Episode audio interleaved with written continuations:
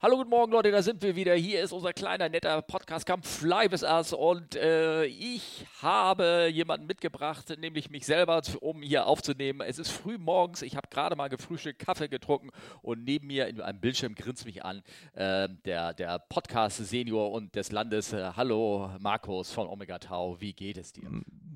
Mir geht's gut, aber nach Podcast Senior dieses Landes hätte ich eigentlich Tim Pritloff sagen müssen.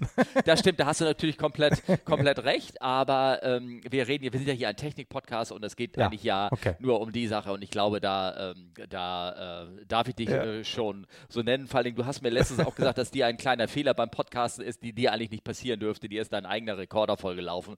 Ähm, also nicht, äh, äh, nicht beim Podcasten, sondern beim Aufnehmen ähm, von einem Flug. Das äh, wird was für eine zukünftige äh, Episode. Das, das kann ich nachholen, kein großes Problem, aber natürlich trotzdem peinlich. Ja, ja, mhm. also, da, also das mir passiert, mir, also unser Podcast ist ja geprägt von technischen Unfähigkeiten. Also entweder mhm. falsche Kapitelmarker, das ist ja noch harmlos, aber ähm, Audio schlecht, geknissere, geknackere und all so ein Quatsch. Äh, mir darf man das zustehen. Ich bin ja eigentlich auch ja. kein, äh, ich bin ja, ich bin ja, ich bin ja ein Pilot. Ne? Pilot, ja, ist ja meine. Definition, ist ja, ja. er interessiert sich für alles, aber kann nichts.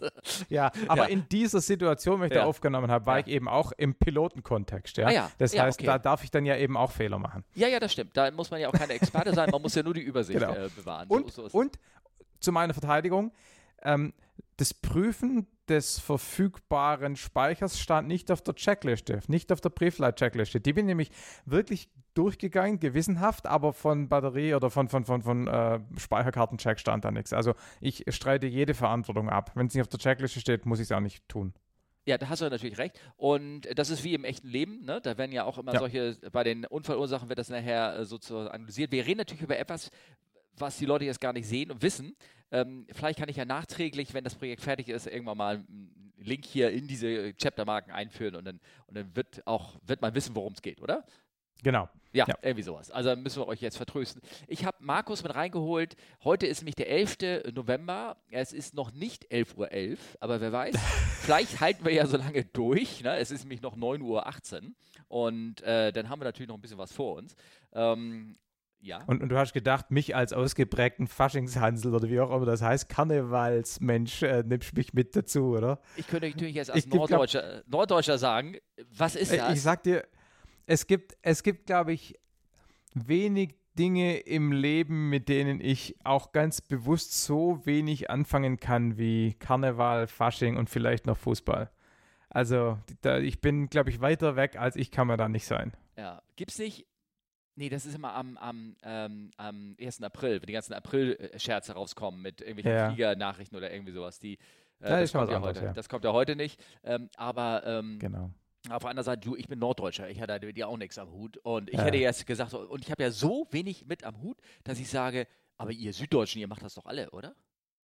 Ja, das ist ganz interessant. Also das ähm, ist extrem, also es gibt Regionen, in denen viel passiert und dann gibt es aber auch innerhalb Regionen ganz lokale, krasse Unterschiede. Also zum Beispiel äh, Donsdorf, da der, das, das Kaff, wo ich da fliege, ja. ähm, die haben einen heißt es Karneval, das heißt glaube ich nicht Karneval, das heißt ja nicht Fasching, es gibt glaube Fasnacht, glaube ja. ich. Also es gibt ja diese drei Begriffe, ne? ich mhm. weiß gerade gar nicht, welche da, welcher da jetzt gilt. Aber jedenfalls haben die einen extra Verein und die haben immer jedes Jahr einen Umzug, wo sie halt auch so mit Wägen rumfahren. Aber zwei Dörfer weiter ist gar nichts. Ja? Also es ist ganz, ganz komisch. Aber wie gesagt, I, I talk about stuff I have no clue about. So. Genau. Hm. Aber im Prinzip, und das ist ja auch toll, weil können wir eine hervorragende Überleitung machen. Ich habe ich deshalb hier am Mikrofon geholt, weil wir auch über so ein Thema sprechen wollten, ähm, weil du ja auch so ein bisschen Aufmerksamkeit aufgezogen hast, weil man hat dich nämlich jetzt in letzter Zeit ähm, Bilder von dir gesehen und Videos, wo du, ja, wo also du äh, ungewöhnlich in so einem Flugzeug fliegst, was äh, ja. Normalerweise hast du ein Flugzeug, das hat, das hat zwar einen Propeller, wenn ich das richtig verstehe. Mhm. Ne? Das hat nämlich ja. hinter dir einen, der ist ja aber nur ja. dazu da, um dein, ähm, ne? Äh, wobei, ähm, also du hast. meine Unfähigkeit, meine Segelfliegerische zu kompensieren. Genau, also du hast ja einen Segelflieger, der hat äh, einen, einen kleinen Rotax-Motor wahrscheinlich, einen Benziner hinten dran, ne? Und der ist, ich weiß nicht, ist er eigenstartfähig? Nee, nee. Mein früherer war eigenstartfähig, der mhm. aktuelle ist es nicht. Aha, okay, gut. Das heißt, äh, du hast jetzt einen Propeller dran, um ähm, eine Ausweichlandung zu, zu, verhindern. Ist ja gar nicht so schlecht. Ist so genau. eine Art, das ist so eine Cirrus für Segelflugzeuge. Du Also, meinst, weil- statt dem Rettungsschirm habe ich einen Rettungspropeller dabei. Ja, wobei deinen Rettungsschirm hast du ja auch immer am Hintern, ne? oder? Ja, aber genau, aber der rettet ja nicht das Flugzeug, der rettet Ja. ja, nur, nur mich. Ja, okay. Ja, genau. Ja, gut.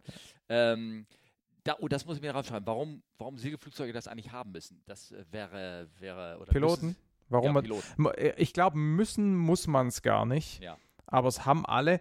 Und ähm, ich glaube, der Grund, also viel historisch natürlich dabei, aber ich glaube, der Grund ist halt die vielleicht dann doch etwas höhere Wahrscheinlichkeit für eine Mid-Air, weil man eben beim Thermikfliegen, beim Kurbeln halt doch bewusst eng beieinander fliegt, was ja Motorflieger eigentlich nicht machen. Nee. Ne? Aber nichtsdestotrotz ist ja trotzdem so, dass die Hauptunfallursache bei ähm, Segelflugzeugen auch mit Start und Landung zu tun hat. Ja, ist ja auch nicht anders, sind halt die kritischsten Flugphasen und Ja. da bringt dir der Schirm natürlich im Grunde gar nichts. Also es gibt, ich kenne Fälle auch persönlich, die sind rausgehupft, aber es ist mega selten. Das, das wollte ich gerade sagen. Ähm, ähm, weil generell sind ja Segelflugzeuge nicht anders oder weniger sicher gebaut oder experimentell oder irgendwas in der Nee, Art überhaupt als- nicht. als ein normales Flugzeug. Ne? Nee, nee, also äh, äh, Strukturversagen ist überhaupt nicht das Thema. Also ähm, da, da kenne ich, ich kenne ein Beispiel, wo es einen Flieger, das war beim Rahmen Rahmen der Flugerprobung, wo dem der Schwanz abgefallen ist. Ähm, aber das passiert nicht. Also das mechanische Thema gibt es eigentlich so gut wie gar nicht. Es gibt halt vor allem, würde ich sagen, was den Fallschirm angeht, eben tatsächlich die Mid-Air beim, beim Kurbeln. Okay. Ähm, äh, das bringt mich wieder auf den Plan und das ist auch im Sendeplan einer zukünftigen Folge. Ich schweife mal ganz kurz ab und zwar, ich habe mir gerade eine Folge von einem Testpiloten angehört und ähm, wenn die Erstflüge kommen mit so einem großen Airliner, egal welchen, Mhm. die haben auch tatsächlich auch so ein Rettungsfallschirmsystem für die Crew an Bord. Ja. Ja, das Ja, finde ja, sehr genau. interessant. Also da muss ich mir mal Ja. die Details so reinziehen. Ähm, Deswegen auch ein Plan. Eigentlich könnte so ein Motorflieger ja auch so einen Fallschirm tragen, weil ich meine, da kann sie auch jederzeit mit jemandem zusammenstoßen. Gibt's auch. Ne? Mhm. Also ich habe ähm, zum einen, wir haben am Platz eine ne, ne Pitts S2 Special.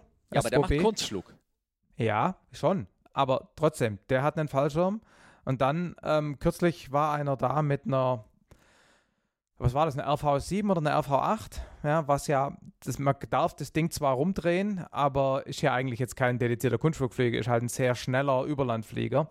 Der hatte auch einen Fallschirm. Also es gibt schon Leute, die das tun. Wobei man jetzt erwähnen muss, ich glaube, laut Regularien, ein Kunstflieger muss einen Fallschirm tragen. Ach so, okay. Mhm. Ich, also, oder Das, keine da Ahnung. Muss ich, muss ich nachhaken, ähm, ähm, werde ich, werde ich rausfinden, kommt in die Show. Mhm. Ich glaube, die müssen ähm, ähm, äh, Fallschirm tragen. Aber okay, also du hast jetzt mal wieder zurück, du hast dein, dein, dein Segelflugzeug, äh, das ist äh, mit, einer, mit einem Anschieber sozusagen, ne, um dich rauszuholen. Und jetzt hat man Bilder von dir gesehen, wo dieser Propeller nicht hinter dir ist zum Ausklappen, sondern vor dir an der Nase sozusagen. Und das finde ich, Genau. und damit wollte ich mal, also ganz kurz, du hattest, du hast ja eine ganz normale, deine Karriere in der Fliegerei war ja ein Segelflugzeug, ne, Segelflugschein Ja. gemacht. Dann musstest Genau. du deinen Schein upgraden, um hinten diesen man braucht man eine zusätzliche Lizenz für den Anschieber. Ja, nee, also für diese nicht eigenstartfähigen braucht man gar nichts. Ah. Also da reicht die Segelfluglizenz. Ähm, für die eigenstartfähigen muss man eine Einweisung machen. Dazu, ich brauche aber nicht den Motorseglerschein. Also man unterscheidet zwischen diesen TMGs, Touring Motor Gliders, also sowas wie eine Dimona oder ein Falke. Da muss man eine separate Lizenz machen. Die kann man sich entweder in einen Segelflugschein eintragen lassen oder in einen Motorflugschein. Also man kann das vom, vom Segelflugschein upgraden oder vom Motorflugschein downgraden, wenn man so will. Ähm, für diese Eigenstarter, also die selbststartenden Segelflugzeuge, reicht eine Einweisung, fünf Starts mit, fünf Starts ohne und ein Eintrag im Schein. Und für diese Turbos nennt man es auch ganz gern, also für diese nicht eigenstartfähigen Klapptriebwerkler, braucht man meines Wissens gar nichts. Ähm, jetzt bringt wieder, jedes wirft wieder neue Vielleicht Fragen. habe ich da auch, vielleicht habe ich da auch Unrecht. Ich weiß es ehrlich gesagt nicht. Also ich hatte ja erst einen Eigenstarter, bevor ich Turbos geflogen bin und deshalb musste ich da diese Einweisung machen. Genau. Aber du gesagt hast, du kannst deinen Motorflugschein downgraden zu einem TMG, also zu einem Segelflugzeug Ja. mit Motor vorne dran. Der Nee, nee, nee, nee, nee, zu einem, zu einem Touring-Motorsegler. Das ist ja eigentlich kein Segelflugzeug mit Motor. Das ist ja eigentlich ein Motorflugzeug mit maximal zwei Sitzen und längeren Flügeln. Also ein Touring-Motorglider ist von der Art und Weise, wie er betrieben wird, äh, viel näher am Motorflieger als am Segelflieger. Es gibt eigentlich niemand, der bei solchen Dingen zum Beispiel den Motor abschaltet in der Luft und dann Thermik fliegt. Ah. Kommt schon vor, aber ist mega selten. Und wozu gibt es den denn überhaupt? Das ist eine ehrlich gesagt gute Frage. Also bei uns, bei uns im Verein hatten wir den Eindruck, es gibt ihn vor allem deshalb, damit man auf dem die Ausbildung zum Motorflug machen kann. Also man kann seit neuestem die Ausbildung zum Motorflugschein auf dem, auf dem Rattel, also auf dem Motorsegler machen. Und da sind natürlich die Betriebsstunden viel, viel billiger als auf irgendeiner Jodel oder sowas. Ah, Und man kann dann, nachdem man ihn da gemacht hat, mit relativ wenig Stunden sozusagen von, von äh, ne, Lappel A für Motorsegler auf Lappel A für SEP upgraden. Das sind dann nur noch ein paar Stunden. okay. Ähm, das ist derzeit unsere Haupt, unser Hauptnutzen. Und der andere Punkt ist, dass das Flugzeug halt ziemlich also einfach zu fliegen ist. Ne? Ja. Also ich kenne viele, die halt, ähm, oder einige, die halt sagen, du, da ein bisschen in Rattel reinsitzen und gemütlich mit 120, 130, 140 km/h ein bisschen über die Alp schippern, ist halt irgendwie auch entspannend. Ja, Ne? okay. Ähm, na, aber ich frage mich ähm, rein von der Lizenz her, ich dürfte mit meinem PPL ja nicht jetzt so einen TMG-Schein machen. Also relativ kann ich ja anscheinend ja relativ einfach äh, einen Ja. TMG-Schein machen. Aber was ich machen, nicht machen dürfte, ist dann den Motor ausschalten und dann segeln, weil dann in dem Moment bin ich ja ein Segelflugzeug. Nee. Nee, nee, Das- nee, nee, nee, das nee, nee, nee. ich nicht. Das, das, das kommt doch immer darauf an, als was so ein Flugzeug zugelassen ist. Also wenn das Ding als TMG zugelassen ist, dann darfst du natürlich auch, dann brauchst du keinen Segelflugschein, um Motor abzuschalten. Ne. Glaube ich nicht. Ja, und auf der anderen Seite, ich kann mich ja an einen Kunstflieger setzen und rumfliegen, solange ich keinen Kunstflug mache. Erst wenn ich Kunstflug mache oder selbst Ja. oder ein Nicht-Kunstflugflieger oder einer, der, der auch Sachen machen darf, sobald ich über 60 Grad Bänke irgendwas hinausgehe, bin ich Okay. ein Kunstflug und dann brauche ich eine Kunstflug, Ja. nicht einen Schein, Ke- aber zumindest, ne? Ja. Ja. Kann, kann schon sein, aber ich habe noch nie gesehen, dass in irgendeinem Schein die, die, die, die spezifische Qualifikation zum Erlaubnis des Motorabschaltens im Motorsegler drin steht. Ja, Also okay. das glaube ich nicht. Ja, ja, okay, verstehe. Ne, aber das ist eine interessante Diskussion, weil ich in meiner Naivität bin ich immer daraus gegangen, diese Motorsegler machen das, also TMGs machen das. Die fa- fahren mit ihrem Motor irgendwo hin, wo eine schöne Welle ist oder keine Ahnung, oder wo sie sagen, oh, da ist jetzt Ja. der mega Bart und dann schalten sie ihn ab und dann bleiben sie mal einen Augenblick. Das, das, das gibt schon, also sag mal, es gibt Leute, die historisch vom Segelfliegen kommen, die sowas dann tun. Ähm, bei uns im Verein ist zum Beispiel auch so, dass der Flieger, wenn du den Motor ausmachst, erheblich billiger wird, weil du eben keinen Sprit brauchst und Ja. keine Motorstunden verbrauchst. Und da, ich Ja. kenne Leute, die sind mit dem Ding gestartet, Motor aus, zwei Stunden an Hang hin und her geflogen. Ja. Aber wenn das 5% der Flugzeit ist, dann ist es viel. Also das Okay. macht fast niemand. Ja. Ne? Da muss man natürlich auch wieder einschränken. Hier der, wie heißt der Zahnarzt? Der, jetzt fällt mir der Name nicht ein, der, der, der die krassen Wellenflüge macht da. Ähm, der hat eine Stämme S10. Und eine S10 ist von der Zulassung her ein Touring-Motorsegler, im Gegensatz zu einem ganzen anderen Geraffel, was es da gibt, aber auch ein richtig gutes Segelflugzeug. Ja. Und der kann seinen Propeller in die Nase einziehen und Ja. der macht da seine ganzen Wellenflüge damit. Und da ist tatsächlich so, der, der Motor irgendwo hin, schaltet die Karre aus und fliegt dann 10 Stunden Segel. Aber das ist ja dann auch, ein- da, ja, gut, aber dann gibt es ja die Eigenschaftsfähigen, die ihren Triebwerkketten einklappen, die sind dann auch genauso gut, ne? Also ich sag mal so. Da ist Also dann anders, ne? Also ja. das sind halt Segelflieger, die Ja. den Motor haben, damit sie keinen Schlepp brauchen. Ja, genau. Ähm, aber äh, jetzt, also mal in anderen Worten, du erstmal jetzt wieder, wieder Ursprungsthema zurück. du hast, ähm, ja, ist halt spannend. Ähm, du ähm, hast also dein, ähm, bist dabei jetzt, hast deinen Ultraleitschein gemacht. Genau, Ist das jetzt richtig? Genau. Also ähm, mein Ultraleichtschein hatte ich schon 2001 oder 2002 gemacht. Ja, Bin ICAO damals noch? auch ja. Ja, keine Ahnung. Ja. Bin damals irgendwie 50 Stunden auch geflogen und hab's dann wieder aufgegeben, weil ich halt so viel Segel geflogen bin, dass ich nicht wirklich zum Ultraleichtfliegen gekommen bin. Und du weißt ja, ähm, wenig Fliegen ist doof. Ja. Also, weil man dann einfach nie wirklich in Routine ist, man fühlt sich nie wirklich sicher und es passt irgendwie. Übrigens der, der Zahnarzt der Wellenflieger, Klaus Ohlmann. Ah. Sorry, musste ich nachgucken. Kann nicht sein, dass ich den, den Namen nicht kenne. Ähm, und habe das dann damals de facto wieder aufgegeben.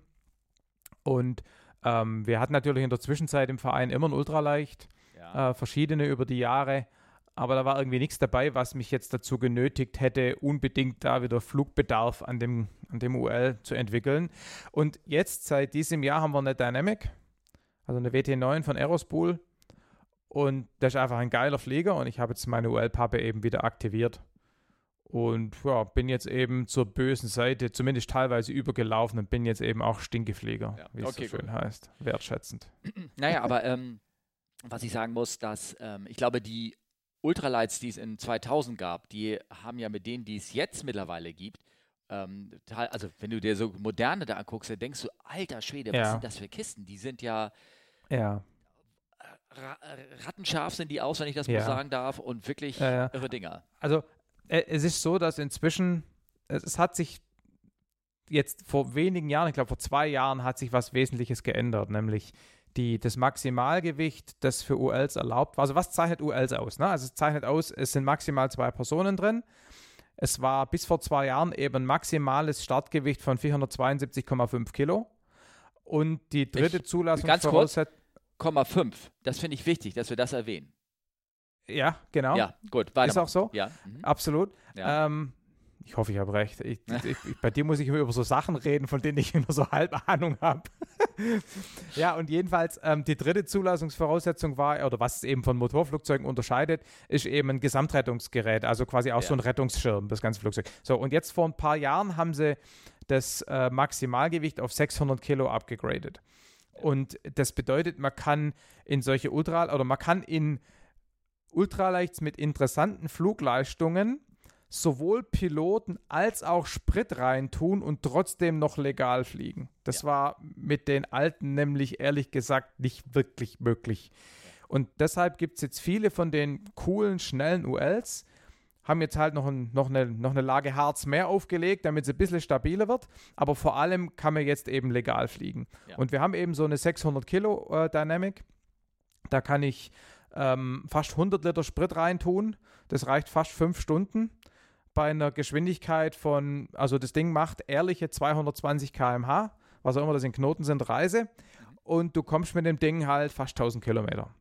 Das wird man nicht unbedingt freiwillig machen, weil es wird dann auch anstrengend ohne Autopilot, aber äh, man kommt damit richtig voran und es ist ein richtig geiles Flugzeug. Fliegt schön und ja, hat ja. einen Rotax-Motor, also ist auch vom Spritverbrauch her, sagen wir mal, vertretbar. Ich habe kürzlich mal ähm, eine Vergleichsrechnung gemacht. Ne? Ähm, Autoausflug zur Zugspitze, mit dem Auto hinfahren, zu zweit, mit der Bahn hoch, wieder heim. Und da mal äh, Spritverbrauch und auch Kosten verglichen mit, man setzt sich zu zweit ins Ultraleicht, fliegt dahin, fliegt wieder heim.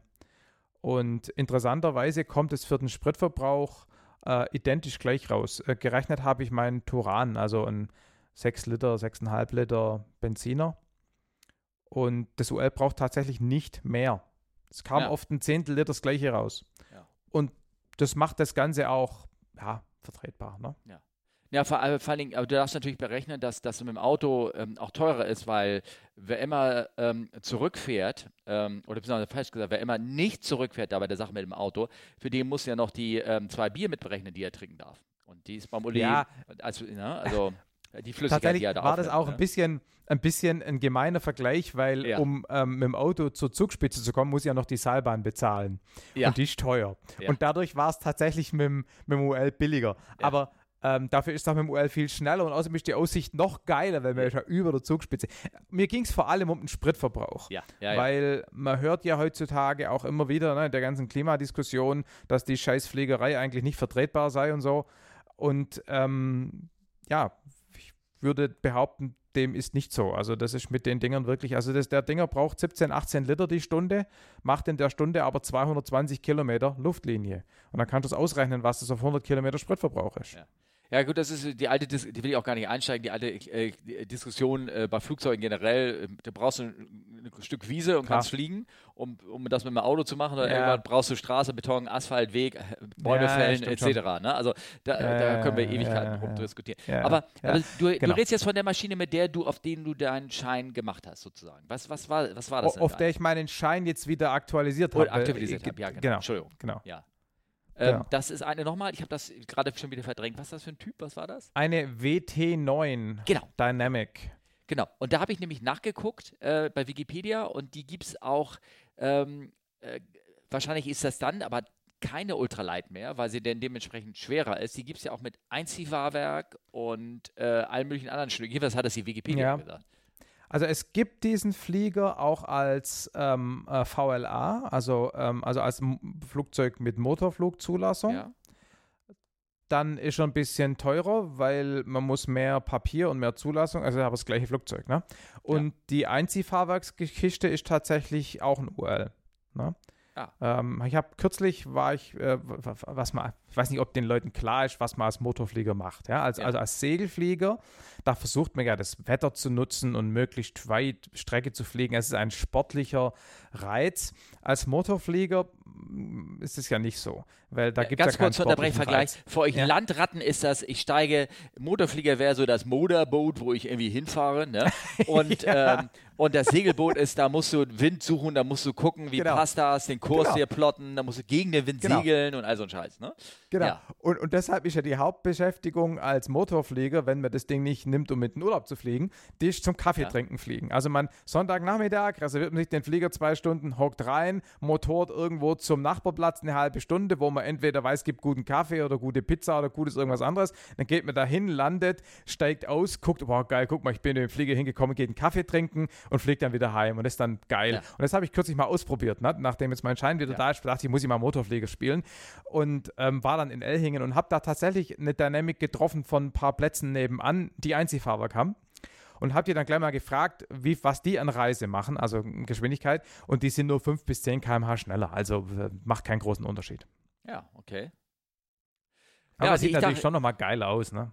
Ja, ja, klar, logisch. Ich dachte nur, dass ähm, um für eine Ultra ähm, Light äh, mit Einziehfahrwerk ähm, wenn du das mit so einer Ultralight-Lizenz hm. fliegen darfst, dass das irgendwie nicht geht, ja. weil das ja schon ein bisschen komplexer ist. In, in, in ja, genau. Da dachte ich, dass du da drauf raus willst. Ne? Es gibt ja. bei den Motorfliegern diese Complex Airplanes, ne? wo du genau. wieder Spezialzeug brauchst.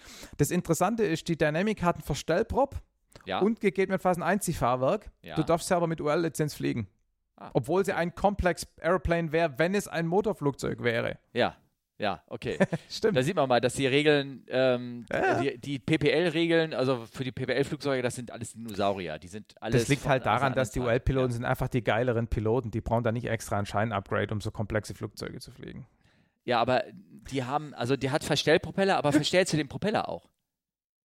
Ja, natürlich. Einmal nach dem Start und vor der Landung. Also, ähm, du, das ist äh, Verstellpropeller, für die, die das nicht so wissen, ist ja im Prinzip wie so ein, da kann man sich vorstellen, wie eine Gangschaltung. Ne?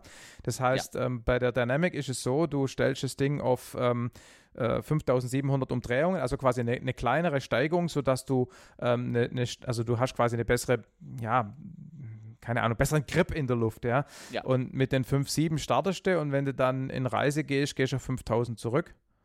Ähm, und ja.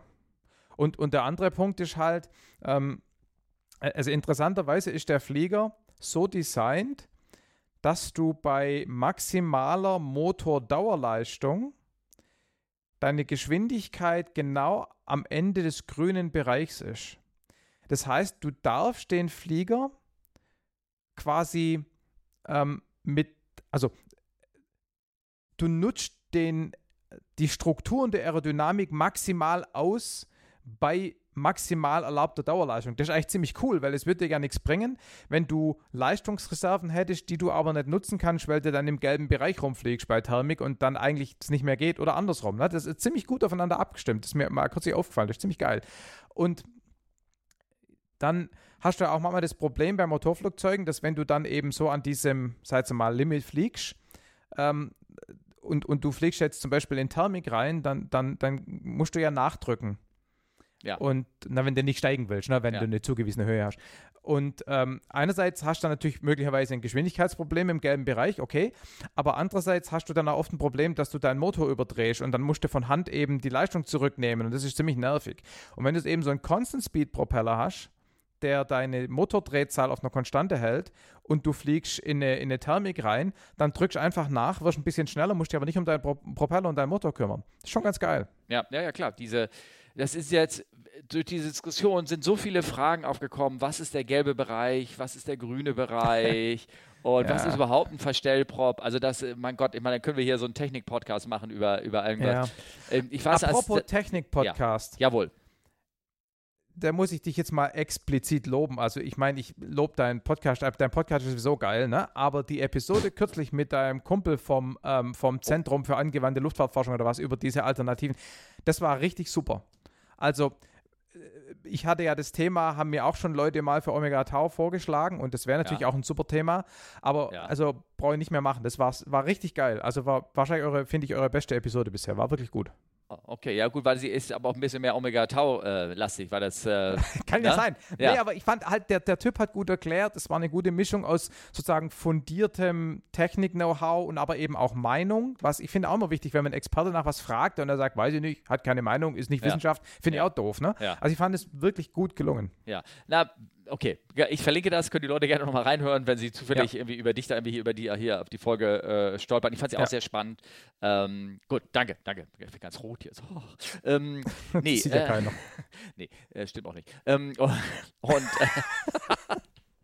äh, was wollte ich jetzt sagen? Ähm, ja, also Kinders, wenn ihr, wenn ihr Fragen dazu habt, wenn ihr nicht wisst, was ein Verstellprop ist, wenn ihr nicht wisst, was der gelbe Bereich ist, was eine VA ist, eine VA, also die Max Manövering Speed oder irgendwie sowas, ich ja. denke mir, dann tun wir das irgendwie in den Feedback rein oder ich verlinke das jetzt hier so ein bisschen, dass man weiß, wovon ja. wer überhaupt nicht hat oder tun wir das, äh, fragt danach bitte, dann tun wir das in die nächsten Folgen rein, wenn das irgendwie für genau. euch spannend ist. Ähm, ähm, ich, ich, will nur eins sagen zu den Kontrollen, mit dem, was den Verstellprop angeht oder sowas. Ähm, auch da kommt man aus der Dinosaurierzeit.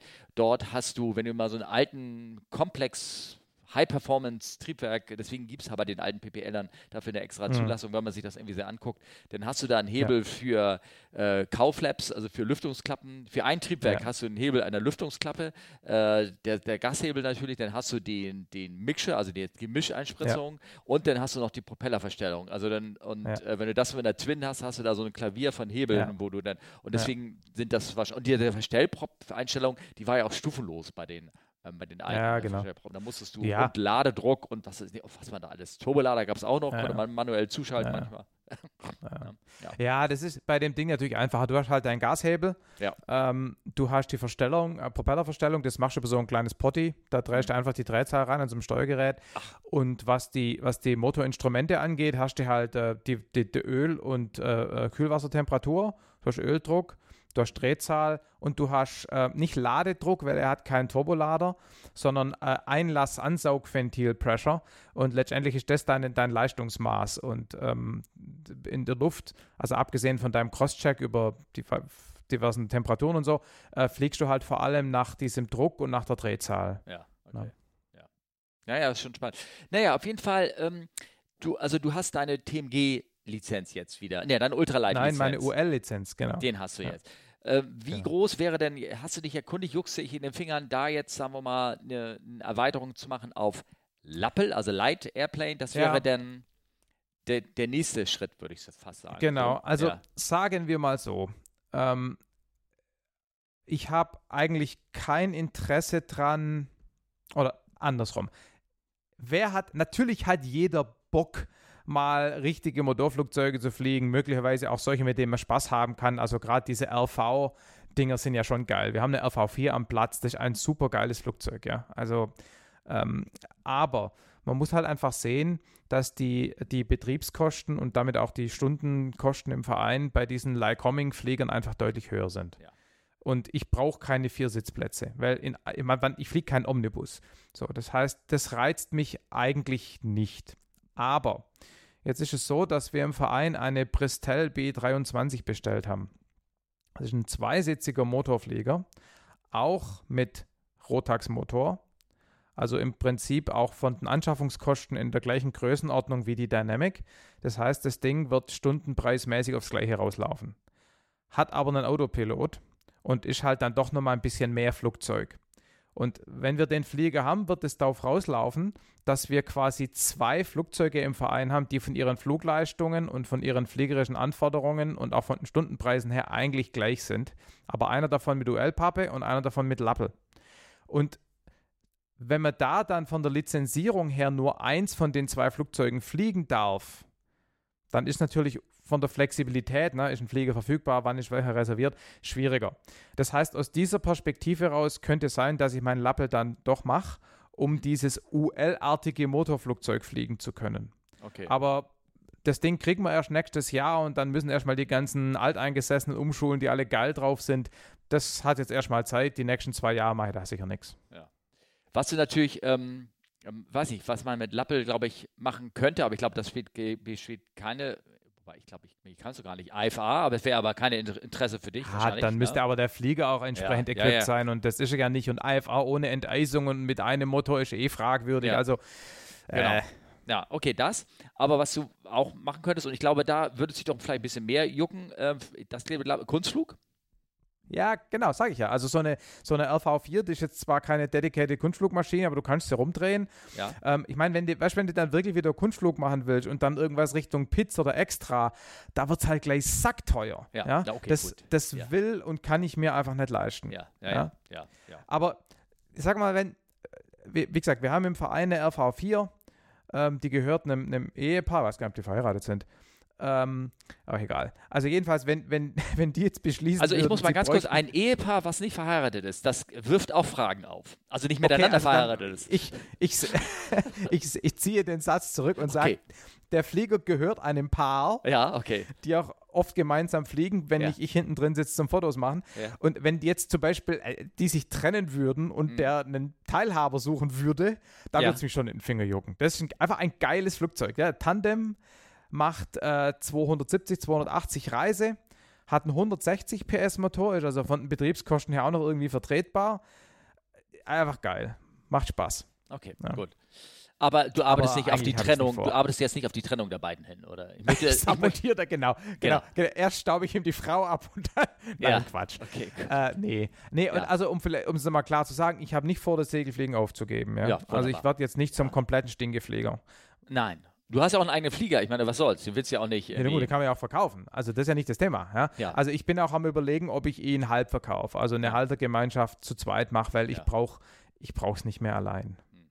Ich, so viel will ich nicht mehr fliegen. Das ist mir zu anstrengend. Ich werde alt. Ich brauche am Wochenende auch mal Pause. Ähm, ja. Okay, und jetzt noch die letzte Frage für Leute, die in einer ähnlichen Situation sind wie du. Du hast dich ja sicherlich erkundigt. Was müsstest du machen, um auf Lappel abzugraden jetzt oder down zu graden, je nachdem, von welcher Segelflugperspektive, Ansicht man das sieht? Also, meine Strategie wäre wahrscheinlich eben tatsächlich den Lappel auf TMG zu machen, also auf dem Motorsegler. Mhm. Da müsste ich halt Einweisung kriegen, bis ich allein fliegen kann dann muss ich 20, 21 Stunden Rattel runterreißen, was, glaube ich, echt eine Qual ist, weil du kommst ja nicht voran mit dem Ding, macht ja keine Reise, ja. ja. Ähm, und dann müsste ich eben, wenn ich das richtig sehe, noch so eine Pseudo-Prüfung machen, also einen Prüfungsflug mit einem Prüfer das meine ich jetzt nicht mit Pseudo. Ähm, was ich mit Pseudo meinte, man muss noch eine Theorieprüfung machen, aber muss dazu nicht aufs Amt, sondern der, der praktische Prüfer bringt eine Prüfung mit, wo du aus dem vollständigen Prüfungskatalog so ein kleines Subset machen musst. Ja, genau, da eine Kompetenzbeurteilung. Ja. ja, genau. Ja, müsste ja. diese ganze Theorie-Scheiße wieder ja. lernen, weil ich weiß ja nichts mehr. Ich ja. musste jetzt auch erstmal wieder gucken, wie diese ganzen Lufträume funktionieren. Und kürzlich während der Ausbildung sind wir in, in Augsburg gelandet, auf dem kontrollierten Verkehrslandeplatz. Ne? Ähm, und ja, so mit so Delta sowieso, VFF und so und so, äh, vor Pflichtmeldepunkt, bla. Ich habe das ja seit, seit, seit x und 30 Jahren, seit dem Funksprechzeugnis nie wieder gemacht, weil du brauchst als Segelflieger nichts davon, gell? Also ich muss erstmal wieder sozusagen zum normalen Pilot werden. Ja, und das wäre halt dann der Weg, wie ich das machen würde. Ah, okay, gut.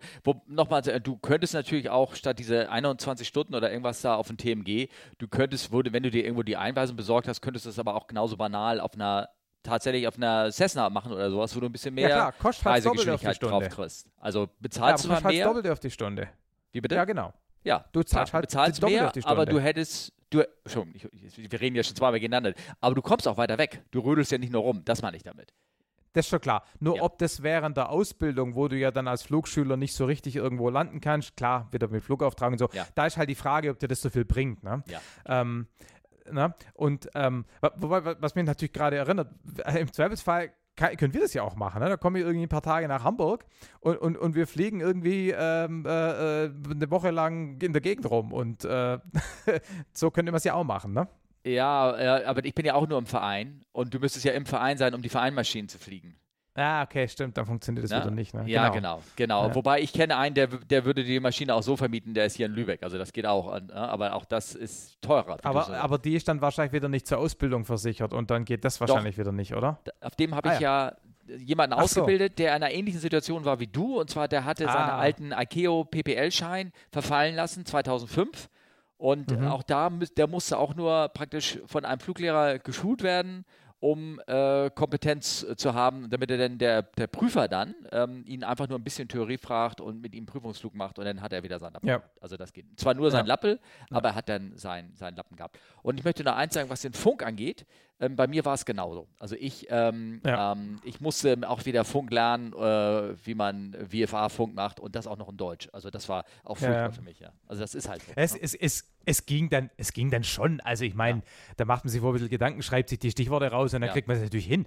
Aber ähm, es, war, es war trotzdem irgendwie eine witzige Erfahrung. Ne? Und dann natürlich, äh, wenn wir dann, sind wir da gelandet und dann, äh, also sich aufs Vorfeld rollen via Taxiways so und so und so und so. Okay, klar, kein Problem, haben wir dann gemacht. Und dann hat er gemeint, wir sollen abstellen vor dem Vision Chat. Ja. Und natürlich weiß man, was ein Vision Chat ist. Ja? Der Cirrus Vision Chat, V-Leitwerk. Und dann sagt der Mensch auf dem Tower so, das ist der mit V-Leitwerk. Da war er dann echt beleidigt, weil er wieder denkt, da kommt so ein scheiß UL-Pilot, der nicht mal weiß, wie ein Vision Chat aussieht. Oh, Naja. siehst, jetzt siehst du mich aber wirklich rot werden, weil ich müsste auch überlegen, wie der Vision Jet aussieht. Ja, ja. Jedenfalls haben wir dann die UL-Kiste vor so einem Chat abgestellt. Das war natürlich schon geil. Ja, Man ja, fühlt ja. sich dann schon so ein bisschen wie Flugplatz. Ja, klar, sehr schön, sehr schön.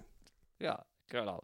Nee, und deswegen ähm, fand ich, deswegen habe ich dich ja auch reingeholt hier in den Podcast, äh, um darüber ein bisschen zu schnacken, wie das so war und wie die Transformation zum Stinkeflieger bei Herrn Markus Völker abläuft, ne? Ähm, und, äh, und ob man da jetzt irgendwie noch ein bisschen mehr sozusagen ähm, erwarten kann oder sehen kann oder irgendwie sowas in der Art. Ähm, Na, also ich, ja. ich habe halt vor nächstes Jahr das Ding dann schon auch wirklich so, ein bisschen zum Urlaubsfliegen. Also ich, ich, ich habe eigentlich kein großes Interesse, um einen Platz rumzufliegen. Natürlich, klar, um, um current zu bleiben, um in Übung zu bleiben, schon. Ja. Aber mein, mein Ziel ist eigentlich dann schon, das Ding nächstes Jahr dann auch mal einen Tag oder zwei auszuleihen, äh, an die Nordsee zu fliegen. Ja. Und halt, oder mal nach, nach Italien ne? oder Frankreich. Wir haben im Frühjahr sind ein paar von uns zum Segelfliegen in Südfrankreich, die gehen wir besuchen und so. äh, Ne? Wo dann auch, sag mal, ein bisschen was mit Navigation und Luftraum ein bisschen anspruchsvoll ist, weil einfach nur, also ich meine, einfach nur das Ding, also starten und dann einfach nur geradeaus fliegen, das ist einfach nur stinklangweilig. Das klingt total bescheuert, ja. So nach dem Motto, jetzt darf er da fliegen und beklagt sich, dass es langweilig ist. Aber wenn du halt über eine Gegend fliegst, die du seit 30 Jahren vom Segelfliegen kennst, wo es quasi nichts anzugucken gibt, weil du alles einfach kennst, ja, und dann einfach auch diese segelfliegerische Herausforderung fällt und du einfach geradeaus fliegst, das, das, das ist sehr schnell Routine. Weißt du, dass du mir gerade tief ins Herz gestochen hast und das Messer dreimal umgedreht hast? Weil Warum? mein Leben besteht aus 15.000 Stunden stinklangweiliges geradeaus. Nein, aber du warst genauso wie ich, dass die Herausforderung da eine andere ist. Ja? Da geht es dann darum, ständig nach Ausweichplätzen zu gucken, den Flieger zu überwachen und so weiter. Da ist ja eine viel größere Verantwortung und viel mehr andere Aspekte dabei. Aber beim Sichtfliegen Das war ein Scherz. nach Ich bereue Ich keine weiß. einzige Stunde, die ich gerade ist ausgeflogen mir bin. schon klar. Aber ich will für die Hörer nochmal den Ja. Unterschied klar machen. Ja? D das hast du ja alles in dem Sinne. Du Ja. guckst halt raus, dass du mit keinem zusammenstößt. Ja? Und Ja. vielleicht bist du noch auf der Infofrequenz. Und du hast auch keinen Autopilot. Das heißt, du bist ständig dabei, von Hand Höhe zu halten. Ja. Das ist, also das ist nicht die Faszination daran. Ja, okay. Ja, gut. Sehr schön, sehr schön. Ähm, genau, also äh, wie gesagt, da, da habe ich dich hier reingeholt und äh, dann haben wir mal, als wir darüber geplaudert haben, ob wir hier so eine Folge machen, ähm, über das Thema hast du gesagt, ja, da reden wir ja nur eine Viertelstunde rüber und ich gucke auf meine Uhr und die ersten 40 Minuten sind rum. Ja, wenn du immer so viel redest. Ich würde sagen, dein prozentualer Anteil ist auch sehr stark daran.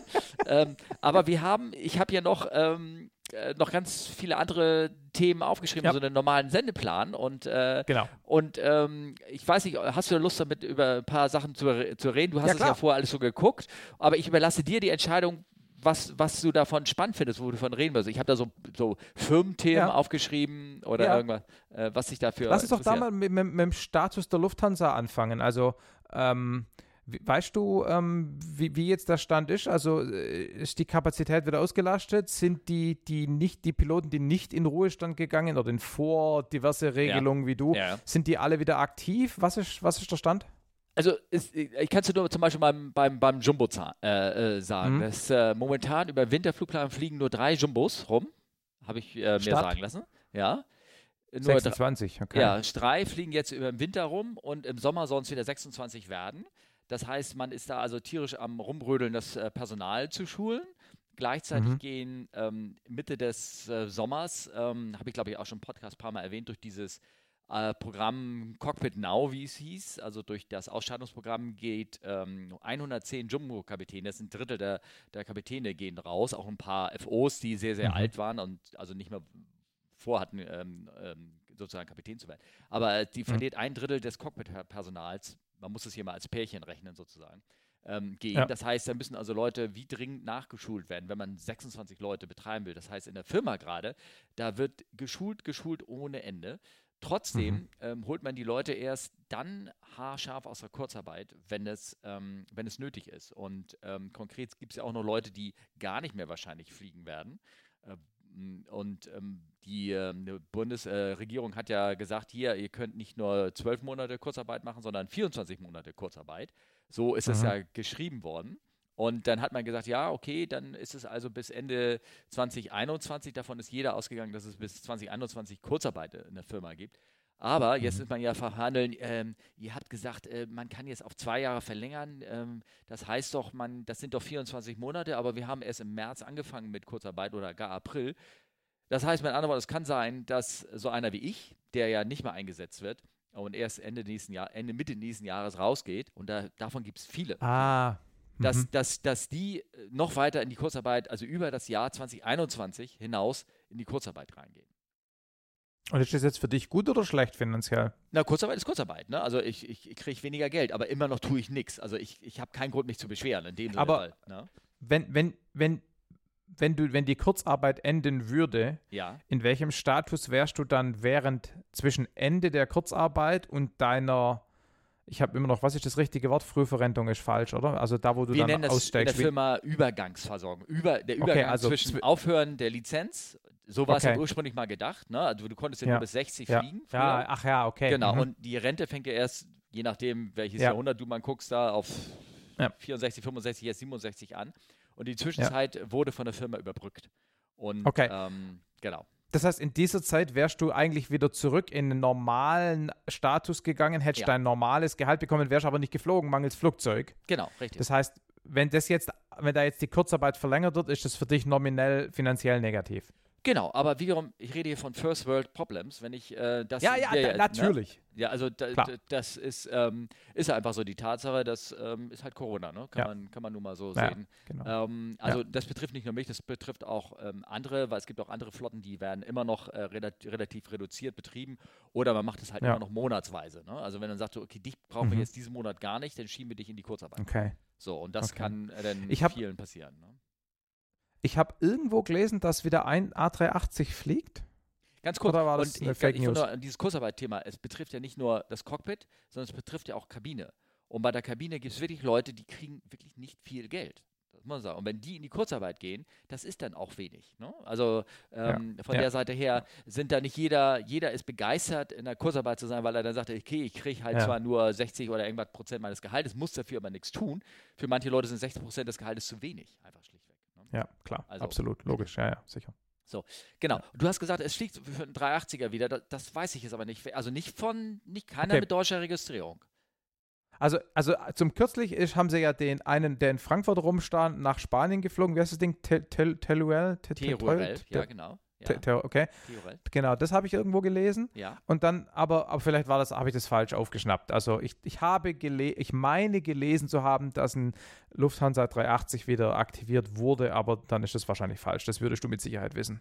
Das ja, und das ist äh, falsch. Von, dem, von diesem letzten Flug übrigens habe ich auch sehr viele Hinweise bekommen. Gibt es ähm, einen schönen Link auf die Mediathek ähm, im, im HR genau. äh, ja. mit Jürgen Raps und bla blub und sowas. Die, ne? die, ja. die habe ich mir angeguckt. Und im Vorspann hieß es, oh, Flieger reaktiviert, Technik hier, Technik da. Und dann war der Vorspann vorbei. Und dann kam wieder zehn Minuten lang die tausendste Rapsbelob-Hudelung und habe ich abgeschaltet. Ja. Ich kann das, nichts gegen den Typ persönlich, ja, ich kenne ihn ja auch gar nicht. aber ich, ich kann es nicht mehr zum tausendsten Mal angucken. Immer das gleiche Gesicht, die gleichen Gesichter. Sorry. Ja, ja, ja, ja, ja, klar. Ja, ist es auch. Und ähm, ähm, ist auch so ein bisschen aus, vielleicht aus dieser Geschichte, äh, ähm, die, diese ersten Filme darüber und sowas da äh, geschehen draus. Ähm, ja, das ja, ist Geschmackssache, ne? Also, aber es, viele Leute finden das toll und äh, ist so. Also, das ist, ja. Äh, da sind ist nicht jeder die Zielgruppe drin, so ich sagen. Aber nachher sind so ja, die Bilder von den Gear Extensions und was die Technik da gemacht hat. Wenn man das darauf kondensiert und vorspult und sowas, dann ist es, dann ist es wert, das anzugucken. Ne? Irgendwie sowas. Die Kollegen Cockpit kenne ich natürlich beide, die da fliegen. Mit dem bin ich beide schon äh, geflogen. Interessanterweise mit dem äh, der den Flieger nach Theorel fliegt, äh, mit dem hatte ich äh, auf meinem vorletzten Flug auf dem 380, weil wir da einen Checkflug hatten okay. und sowas. Ne? Also, ja. Und wir haben da alle möglichen Sachen noch ausprobiert und keiner hat geahnt, was uns da zukommt. Das war, das Scheiße, war, echt, das war ein bisschen, krass, ein bisschen traurig. Ne? Naja. Genau. Ja. So ist das. Ähm, dann ähm, wurde jetzt brandneu, äh, war das so, wo, was machst du denn mit den 380 Leuten? Und also das ist ja alles ein bisschen Firmen jetzt intern, nicht intern, aber mhm. vielleicht für jeden nicht ähm, interessant. Firmenspezifisch, ähm, ja. Ja, sehr, sehr spezifisch. Wo gehen die hin? Und es äh, ist natürlich Interessenausgleich. Wir müssen die Leute irgendwo hinschulen, wo wir sie brauchen. Und es werden sehr, sehr viele gebraucht auf 330 und ähm, und da hieß es zuerst, ja, zwei Drittel der Kollegen, die auf dem 380 waren, gingen auf dem 330. Und jetzt, das ist ja auch wieder First World Problems. Ihr müsst euch vorstellen, dass viele Kollegen, die haben extra, und gerade bei den Co-Piloten, die betrifft es ja besonders auch. Also es gibt ja die Hälfte der A380-Kapitäne, so wie ich, sind in dieses Freiwilligenprogramm gegangen. Aber mhm. es betrifft ja 100 Prozent der FOs und auch der Senior-FOs, die teilweise 10 bis 15 Jahre, haben sie selber gesagt, länger gewartet haben ähm, auch bei den Kapitänen welche, die halt noch nicht alt genug sind wie das Freiwilligenprogramm, die haben extra lange gewartet, um auf den 380 zu kommen, um ähm, mhm. wenn sie hätten gleich Langstrecke fliegen wollen, dann hätten sie auf den ja. 330 gehen können. Weil auf den 330 will nicht jeder so gerne hin, wieder First World Problems, sage ich nur. Der Weil? fliegt sehr viel Afrika zum Beispiel. Mhm. So, ich habe überhaupt nichts gegen Afrika. Gar nicht. Also ich mhm. fand, ich habe ja früher Afrika sehr viel geflogen und es ist so spannend, dahin zu fliegen. Ja. Aber wenn du, du fliegst nach Afrika hin, da bist du in sechs, sieben Stunden, vielleicht maximal acht, je nachdem, wie weit du da reingehst, bist du hin, dann bist du eine Nacht und dann fliegst du wieder zurück. Du fliegst ja. tagsüber hin, du hast eine, eine Nacht dort und die nächste Nacht durch fliegst du zurück. Du hast keine Zeitverschiebung, du hast keine irgendwas Stimmt, Limitierung. Nord-Süd, ne? Ja, genau. Ja. Das heißt, du kannst zu Hause einen Tag frei haben und machst das gleiche nochmal. Hast du einen Tag frei und machst das gleiche nochmal. Also mit mhm. anderen Worten, für jemanden, der Familie hat, und das haben sehr viele von den Co-Piloten und irgendwas, die in dem Bereich sind von Mitte 30 dann oder irgendwas, für den ja. ist es family-technisch sowas die Hölle. Es bringt, ähm, es kostet sehr viel Zeit, du bist sehr viel ja. weg, du hast, kannst, wo du, wo du bei anderen Flügen nicht so schnell noch kurz irgendwie so einen Flug reingelegt bekommen hast von der Planung, sagst, oh, ich habe hier vier Tage frei, wunderbar, und zack, hast du da ja, auf einmal schwupp, so eine Tour ja. drin, so eine drinne irgendwas. Und das ja. kann dich halt äh, erwischen. Das ist First World Problems und sowas. Und die, die, deswegen ist die Stimmung gerade da sehr geknickt. Und heute, heute jetzt eben gerade, vor zwei Stunden, be bevor wir angefangen haben, kam die mhm. Nachricht rein, ähm, ah, jeder kriegt irgendwie doch sein Wunschmuster, aber erstmal vielleicht nur auf den 330 und wir schulen euch dann später um. Sowas. Also mhm. von der okay. Seite her, weil sie irgendwie das nicht hinkriegen, haben sie praktisch schon einen kleinen Ding noch eingebaut und hoffen wir, wann das, wann das äh, kommt. Mhm. Ne? Was, was, was, First was World Problems. Da, da, ja. ja. klar, gut. Ähm, 330, klar. Ähm, 340 wird auch weiter betrieben, oder? Nö, der war doch eigentlich auch schon auf dem Absteigegleis mit seinen vier Triebwerken, oder? Konkret sogar der 340 ähm, 600. Der sollte eigentlich kaum noch fliegen, weil er halt so ein, so ein alter mhm. Gasgasseler ist. Und der wird tatsächlich ja. wieder eingesetzt. Auch da habe ich gehört, ähm, wird hm. er eingesetzt. Jetzt im Januar schon wieder, soll er nach irgendwie die, soll er nach New York fliegen. Ähm, irgendwie mhm. Ende Januar 22 da, 400 fliegen. Aber das ist ähm, auch nur so eine Geschichte, die ich gehört habe, die ist nirgendwo im Flugplan irgendwo drin und ob die jemals stattfindet, mhm. weiß ich nicht. Weil da hätte ich jetzt gedacht, ne, nachdem man ja eh generell weniger Flugzeuge braucht, dass sie die auch die anderen, also den neben den 380 noch anderen verbleibenden Vierstrahler, ne? also ja, zwei ja. gibt es ja auch noch, dass sie das Ding irgendwie ins Eck stellen und lieber 350 fliegen. Aber 350 haben sie halt noch nicht so viele. Ne? Genau, das ist das Problem. Du hast nicht so viele 350. Ähm, die Strecken fahren jetzt wirklich hoch. Also Amerika hat gerade sehr starke Buchungszahlen, klar. Da wollen die Leute jetzt mhm. auf einmal, jetzt können sie wieder hin. Ab 9. Ja. 9. November kann man jetzt wieder hinfliegen und es wollen viele ja. hin und wollen auch irgendwie in die weite Welt. Asien möchte noch, möchte vielleicht auch viele Leute hin, aber können nicht, weil Asien noch zu ist. Ja. Ähm, es auch nochmal zur, zur, zur, für die Leute sagen, ja, es wird alles wieder wie beim Alten werden, wird es nicht. Ne? Wenn jetzt die Buchungszahlen hochgehen, es sind immer noch sehr viele Flieger im, äh, irgendwo im Ruhestand oder beziehungsweise nicht Ruhestand, aber in eingelagert. Ähm, ja. Die Auslastung, äh, Produktion soll im Sommer sein oder jetzt gerade irgendwie bei 70 Prozent und die Auslastung ist bei 60 mhm. Prozent. Mhm. Also das ist so das, was man also so Produkt, Produktion heißt äh, Anzahl, der, Anteil der, des, der, der, zur Verfügung gestellten Sitzplätze und Auslastung ja. ist dann, wie viele davon verkauft sind. Äh, ja, nee, ich meine 70 und 60 sind ähm, Prozent sind von Prä-Covid die Zahlen, nicht Auslastung pro Flug. Ach so. No? Okay. Mhm. Also die Flüge selber sind teilweise recht voll. Also dass das Steuerung, die Steuerung der Flüge geht wo, so gut und man kriegt auch, wie heißt das so schön, Management-Technik, man kriegt ein Yield raus, also auch ein Ergebnis. Mhm. Das Yield ist gut. Man hat ja sogar im letzten Quartal, das ist wieder Wirtschaftsnachrichten, die ich hier mache, sogar äh, das quartalstechnisch ist positiv verlaufen. Das ging auch gleich durch die Presse, Aktienkurs ging auch gleich nach oben und all so was. Bedeutet aber nicht, dass das Jahr jetzt auf einmal ein Plus ist. Irgendwie so. Das naja. bedeutet, das letzte Quartal, man hat es also so weit geschafft, wieder die Zeiten gut zu hinzukriegen, dass da jetzt ähm, ja, dass da wieder Geld in die Kasse, kein, kein Verlust mehr in dem Sinne groß ist. Ja, ja, ja, ja, ja, ja. Okay. Aber diese ganzen Programme, Auslastung ist dieses, was jetzt beim Cockpit läuft. Wir können vielleicht noch, äh, wenn, das, kann ich auch noch erzählen, habe ich hier drin, dass, ähm, dass äh, die Kabine, ähm, auch dort sind, sollen 2000 Leute abgebaut werden und man dort hat auch ebenfalls ein Freiwilligenprogramm gestartet. Man hat es ja auch am Boden schon gestartet. Und äh, jetzt geht gerade aktuell Leaf, Zahlen sind noch nicht bekannt, wer jetzt wie viele Leute das machen wollen. Ähm, konkret die Zahlen äh, raus, 2000 Leute aus der Kabine können auch freiwillig früher aufhören, teilweise sogar mit besonders Bonus, mit Sprinterprogrammen, wenn sie auf ihre Kündigungszeit verzichten. Also wenn sie jetzt Ende mhm. Januar rausgehen, kriegen sie noch, ähm, ähm, kann man noch sozusagen noch kürzer ähm, aufhören und äh, ja, genau, und das ist gerade, wird gerade sozusagen hier gemacht und das ist sehr, sehr spannend. Ich muss mal ganz kurz hier, hier einen Knopf drücken hier, sonst äh, glaube ich, hier kommt immer so ein paar Lim rein. Oh, bist du noch da? So, jetzt bist du noch da. Gut. Ich bin noch da, ähm, ja. Ja, ja, genau. Also das ist etwas, was auch gerade läuft. Also äh, wer denkt, alles ist rosig, nee, es wird da abgebaut, ja, ja. aber es wird bei der Lufthansa Classic abgebaut und gleichzeitig wird natürlich versucht, woanders eine touristisch beorientierte Eurowings ja. größer zu machen. Aber das ist Firmenpolitik, das ja. will ich gar nicht. Kann ich auch gar nicht äh, bewerten. Ähm, das, ähm, das Pers der Personalkörper sieht das nicht so gut. Ähm, die Realität ja. der Marktwirtschaft sagt da was anderes. Da, da bin ich. Das ist halt so. Ja, ist so. Genau. In der Realität und ohne Marktwirtschaft wird es Flugzeuge überhaupt nicht geben. Also was soll's. Ne? Ja, klar. Du hattest hier noch aufgeschrieben, dass Delta nach PMII fliegt. Was ist denn PMII?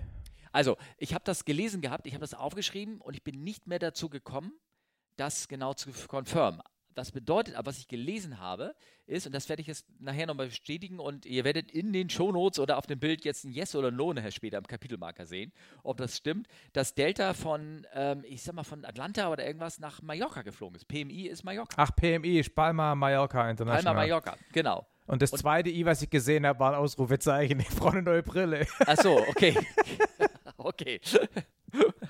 Ja, jetzt verstehe. ich. Okay. Ähm, das, äh, ja, ich habe geplänkt. Ich habe da zwei Zeichen, zwei Zeichen dahinter gemacht. Ähm, ja, genau. Und, Space. Äh, das, ähm, jetzt plänkst du. Das ist ein Plank. Ähm, und das, äh, äh, das äh, ja, da, da, das fand ich sehr erstaunlich, ne? dass, dass Delta nach Mallorca fliegt. Und ich habe das allerdings, ähm, ich habe es reingeschrieben, ich konnte es aber nicht, nicht nochmal beschädigen. Also ja. Leute, jetzt Yes oder No steht drin ne? Im, im, Bild. Ich, später. ich äh, fand es deshalb ganz interessant, weil äh, Delta ja auch der einzige Direktflug von Stuttgart nach Amerika war. Ähm, ne, morgens 9.40 Uhr oder irgendwas kam, oder glaube, ne, genau, genau, 49 war mal Abflug, glaube ich, und anderthalb Stunden vorher kam das Ding halt in Stuttgart rein. Das war sozusagen immer die Attraktion, weil in Stuttgart einen ganzen Tag A320 rein und raus eiern, ne? oder mal 737 und dann natürlich der gelegentliche äh, C17 oder Jum Jum Jumbo-Frachter oder gelegentlich, man, genau, aber eine 767-400, die sind ja eh nicht so häufig, die war selten, ja. Und ähm, ja, das haben sie jetzt eingestellt. Ne? Oh. Das Ding gab es irgendwie 20 Jahre lang Das ist entstanden seinerzeit als äh, in, im Zusammenhang mit Daimler, glaube ich, ne? Weil hier äh, Daimler hat doch irgendwie da fusioniert mit, mit Chrysler seinerzeit und Chrysler hatte wohl in der atlantischen Gegend oder Michigan da in der Ecke irgendwie hatten die halt Leute und da gab es halt diesen quasi Daimler Shuttle irgendwie, glaube ich, war so die Idee. Und den haben sie jetzt wieder eingestellt. Genau, also es mag sein, dass er dadurch entstanden ist, aber Chrysler hat ja irgendwann seine eigene kurze Firma, Ja, ja. seinen eigenen Dienst da aufgebaut. Ja. Aber, und ich dachte immer, der, der Flug ist deshalb, weil dort sehr viele Amerikaner auf, äh, weil er ja auch eine amerikanische Basis ist auf dem Platz. Ja, das kann auch sein. Aber äh, ja, kann auch sein. Also pff, weiß ich nicht. Ja. Also wir, Stimmt, wir in, in spekulieren. In, stu- spekulieren. ja, ja, genau. Ja. Genau. Aber jedenfalls eingestellt, stattdessen nach Mallorca. Eigentlich, wenn man ehrlich ist, ne, äh, nicht nach Stuttgart und stattdessen nach Mallorca zu fliegen, ist auch irgendwie nachvollziehbar. Ja, ja, gut. Naja, ähm, es gibt auch den einen Amerikaner, die haben ja auch dort eine, tatsächlich eine Finca. Ähm, äh, ja, der eine, genau. Ja, genau. Ja. Ähm, ich habe ja ein Kapitel noch ähm, aus den, das nenne ich ja immer so eigene Themen. Ähm, da steht Ja. drin, Why Aviation Compass is shifting towards true navigation. Hast du dir das äh, zufällig geschafft anzugucken in unserer Mini-Vorbereitung, die wir hier äh, gemacht haben? Nee. Achso. Also das ist ähm, halt die Geschichte, äh, dass äh, man doch so langsam ähm, darüber geht, okay, müsste man sich, ähm, das wäre interessanter, ist äh, halt ein interessantes Thema, irgendwie auch, dass, dass ähm, immer mehr, mehr, mehr Flieger bei den Großen halt, ne, fliegen ja rum mit äh, Inertial Navigation Systems, das Ganze. ja, oder, oder, oder, oder GPS, ne? Ja, GPS, genau. Aber das, ähm, äh, ja, Inertial Nav- damit ich meine auch mit Navigationssystemen, die nicht mehr auf magnetisch Nord oder irgendwas in irgendeiner Richtung irgendwie funktionieren. Ah, okay. Also du beziehst dich darauf, dass wenn dir der Fluglotse einen, ein Heading gibt, Ja, dass es dann ein Magnetic Heading ist ja, und nicht ein True Geo Geographic Heading und dass du dann natürlich sicher sein musst, dass die die Deviationstabelle richtig funktioniert, ne? weil natürlich die, die, die Abweichung geografisch versus magnetisch vom Ort abhängt und ähm, der Artikel will mir quasi sagen, dass man überlegt, das jetzt auf, auf, auf geografisch, also True umzustellen und nicht mehr den Magnet, weil den eh keiner mehr braucht. Äh, Genau, also von den großen Fliegern, wie jeder Flieger hat, egal wie groß er ist, er hat immer noch den alten, wie nennen wir das, Whisky-Kompass da vorne drin. Ja, ja, Schnapskompass, ja. Ja, der heißt deshalb Whisky-Kompass, weil das halt ja so ein klassischer Kompass ist, den man auch in der Hosentasche tragen kann, den erstmal ruhig halten muss und der in der Flüssigkeit schwimmt, damit er gedämpft ist und äh, auf so einer dünnen Nadel ruht und der anfällig ist für die Elektronik an Bord, für Magnetfelder, für die Scheibenheizung, für die Ströme, die da durchfließen. Ja. Und äh, dann gibt es also Tabellen alleine schon, dass man diesen Kompass korrigieren muss, um äh, Ja. die eigene, oh Gott, wie heißt denn das Wort jetzt? Die Kompassdeviation. Naja, es gibt zwei Dinge. Ne? Es, gibt, es gibt den Fehler durch Abweichung Magnetlinien versus Geometrie. Ist das Ja. die Inklination? Und dann gibt es den Fehler des Kompasses im Cockpit durch Metallteile, Ströme und sonst so ein Scheiß. Und das ist, glaube ich, die Deviation und beides muss irgendwie berücksichtigen. Ach, keine Ahnung. Das, das ist dieses Zeug, was ich eigentlich wissen müsste. Ja, genau. Du hast ja gerade hier einen Schein dafür gemacht, ne? Nein, es, ja, es gibt also ja, einmal ich weiß nichts. Es gibt okay, es gibt na, wenn, du jetzt so tief einsteigen willst, es gibt die es gibt den äh, den äh, den Fehler als solches, wenn du Elektrik einschaltest, dass ein Magnetfeld Ja. erzeugt, das den Kompass schon alleine ähm, äh, auslenkt. Das ist die Ja. ähm, Kompassdeviation und die, Genau. äh, den Fehler muss man äh, wissen. Der ist manchmal auch nur zwei drei Grad ähm, und ist auch vom Kurs abhängig. Ja, weil Genau, und das da hängt eine Wechselwirkung in ist Flugzeugen hängt da Erdmag- so eine da hängt so eine Tabelle drin, die Deviationstabelle, wo man quasi für jede grobe Himmelsrichtung sieht, wie falsch das Ding anzeigt. Genau, das ist nämlich der, die Addierung äh, des Ma- Erdmagnetfeldes mit dem des Flugzeuges und äh, je nachdem werden die Fehler mal groß oder, oder gleichen sich aus. Und das, was du meinst, sind die Kompassfehler. Die Kompassfehler ist, wenn du ähm, dadurch, dass dir das Magnetfeld, die, die Feldmagnetlinien ja nicht horizontal, dass du nur die horizontale Komponente misst mit deinem, Genau. mit deinem schwimmenden Kompass, aber die eigentlich in Wirklichkeit die Erdmagnetfelden ja in einem gewissen Winkel durch den Kompass durchgehen, hast du äh, viele drin, wenn du dich in einer Bank befindest oder wenn du anfängst Ah, zu turnen. Kompassdrehfehler. Kompassdrehfehler. Das ist, glaube ich, das, was du meinst. Wenn du beschleunigst zum Nee. Beispiel, ne, dann zeigt der Kompass. Das meinte ich nicht. Achso, na gut. Aber das gibt's auch noch. Gibt's auch ich noch. Meinte Also einfach es gibt- den, ich meine einfach den, die, die nicht, äh, also es gibt doch diese, magnetische Missweisung, oder? Also, dass man das, Das steht in ist der die Karte immer drin. Das, Deviation. Das ist die Hä, nee, Deviation. Deviation hast du doch gerade für die, für den Flugzeugeffekt. Kompassdeviation. Dann gibt es natürlich die normale, das ist aber die normale Variation. Pardon, jetzt bringt sie mich auch durch. Variation, Die genau, Variation. Variation. Ja, gut, aber das hat nichts mit, Ah. den, hat mit der Inklination zu tun. Ne? Das ist nicht mit, der, mit dem Winkel, sondern das ist einfach Ach ja, nur. Inklination, ja, stimmt, ja, ja, ja, ja. Genau. Die Inklination verursacht den Kompass Drehfehler. Ja. Genau, Okay, ja. Ja. Ein Glück, dass du nicht mein Fluglehrer bist. Das heißt wieder mega durchgefallen. Ja, ich habe ja schon meine Finger hier geknackt oder irgendwie so. Also das sind die raufenden Kompass. Mit anderen Worten, wie, ihr seht ja schon, wenn ich hier, hier zwei Leute unterhalten darüber, die es eigentlich wissen müssen und wie das, äh, wie das für Confusion das auslöst. Und in so einem großen Flieger spielt das überhaupt keine Rolle mehr, weil man hat Aber es spielt auch, es spielt auch im Kleinen keine. Also im Segelflieger sowieso nicht, weil du fliegst sowieso nach Thermik. Und im UL haben wir auch so einen Kompass drin. Aber also sorry, kein Schwein guckt da drauf. Wir haben ein eingebautes, so eingebautes GPS Moving Map Ding. Klar, wenn das ausfällt, brauchen wir einen Plan B. Dann nehme ich das Handy. Ja, da haben wir auch wieder eine Moving Map drauf. Und wenn dann tatsächlich die Amis das GPS abschalten, wie es so schön heißt, dann würde ich davon ausgehen, dass das Handy inzwischen auch GLONASS oder Galileo kann. Und wenn das dann alles auch noch verreckt, okay, gut, dann muss ich nach Karte und Kompass fliegen. Aber, aber, aber, also ich meine, dann ist sowieso am besten, wenn du wahrscheinlich landest, weil nämlich, wenn das GPS ausfällt, dann, äh, dann haben, glaube ich, bist bei allen Chaos und dann bist glaube ich, lieber nicht mehr in der Luft. Ja, aber wir sind natürlich hier in Deutschland auch verwöhnt. Weil wir haben hier eine Variation von 1, 2, 3 Grad vielleicht maximal in Europa oder irgendwas in der Ja. Art. Wenn du aber nach Amerika gehst, ähm, da, selbst in, in Gegenden, wo du weiter weg bist von dem ähm, Kompass, äh, von dem magnetischen Nord, also der, der Hm. oben da in Kanada irgendwo in dem ähm, im, im westlichen Teil von Kanada liegt, ähm, dann hast Ja. du ja schon normal eine Variation von 14, 15 Grad. Und je nachdem, Ah, okay. wo du hinkommst, hast du da teilweise 20, 30 Grad Variation. Also da musst du Mhm. schon so ein bisschen wissen, okay, wie viel, wa- was ich da sehe, wenn ich jetzt nach Norden fliegen will, was muss ich da aufschlagen, um überhaupt wirklich nach Norden zu fliegen Ja. und nicht irgendwo woanders hin. Also von der Seite her ähm, muss man sich da irgendwie auskennen.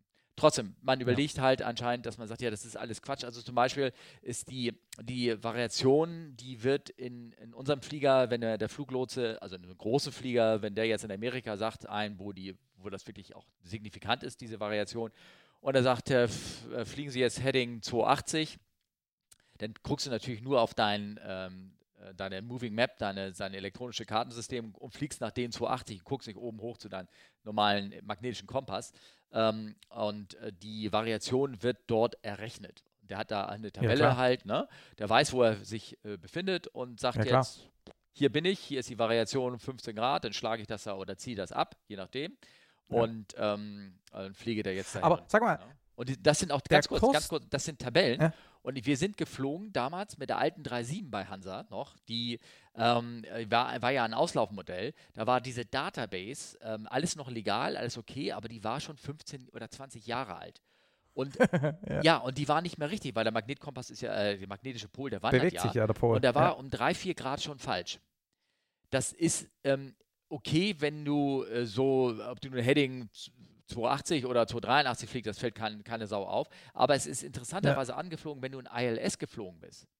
Weil du bist, hast deine, dein, dein, dein Kompass, nehmen wir mal an, der Inbound-Kurs ist dann 253 gewesen für Frankfurt. Mhm.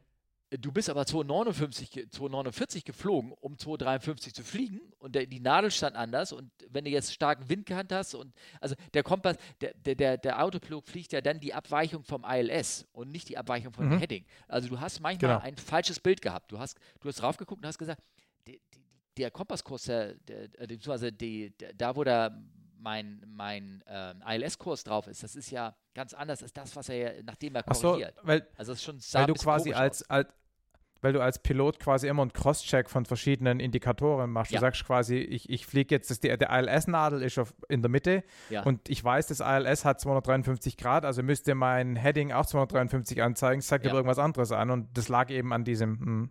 Genau, genau. Du fliegst über Grund, fliegst einen Kursus von, Kurs von 253, weil der Inbound-Kurs ist 253. Ja. Äh, mit Wind korrigiert alles, aber dein Kompass zeigt dir an, du fliegst in wirklich, also für dich fliegst du über Grund einen Kurs von 249. Ja, komisch. Ich kenne natürlich keinen Kompass, wo man das auch nur annähernd so genau ablesen könnte. Also diese Schnapskompasse, da bist du ja froh, wenn du West von Süd unterscheiden kannst. Ja. Aber mal, mal eine kurze Frage. die Dinge, die dir der Lotse sagt, sind es magnetische Headings oder geo geometrische True Headings? Heutzutage. Magnetisch. Okay, gut, dann habe ich das vorhin schon richtig gesagt. Ja. Referenz ist magnetisch. Magnetisch. Genau, okay, ja, genau. Ja. Und das ist genau das, was man jetzt überlegt zu ändern. Genau. Aber das Absurde ist, wenn du in der Wetterplanung guckst, wenn du dir jetzt so ein ähm, eine mhm. Meta oder ein, ein TAF holst, das ja. sind die Begriffe für meteorologische Aerodrom Weather ja. äh, oder TAF Terminal Area Forecast, die sind alle in True. Weltweit. Die sind True, ja. Die sind alle ja. in True. Das heißt, auch ja. hier in Deutschland, wenn der Wind, der Wind ist 230 mit 10, weißt du, der kommt auf 230 mit 10.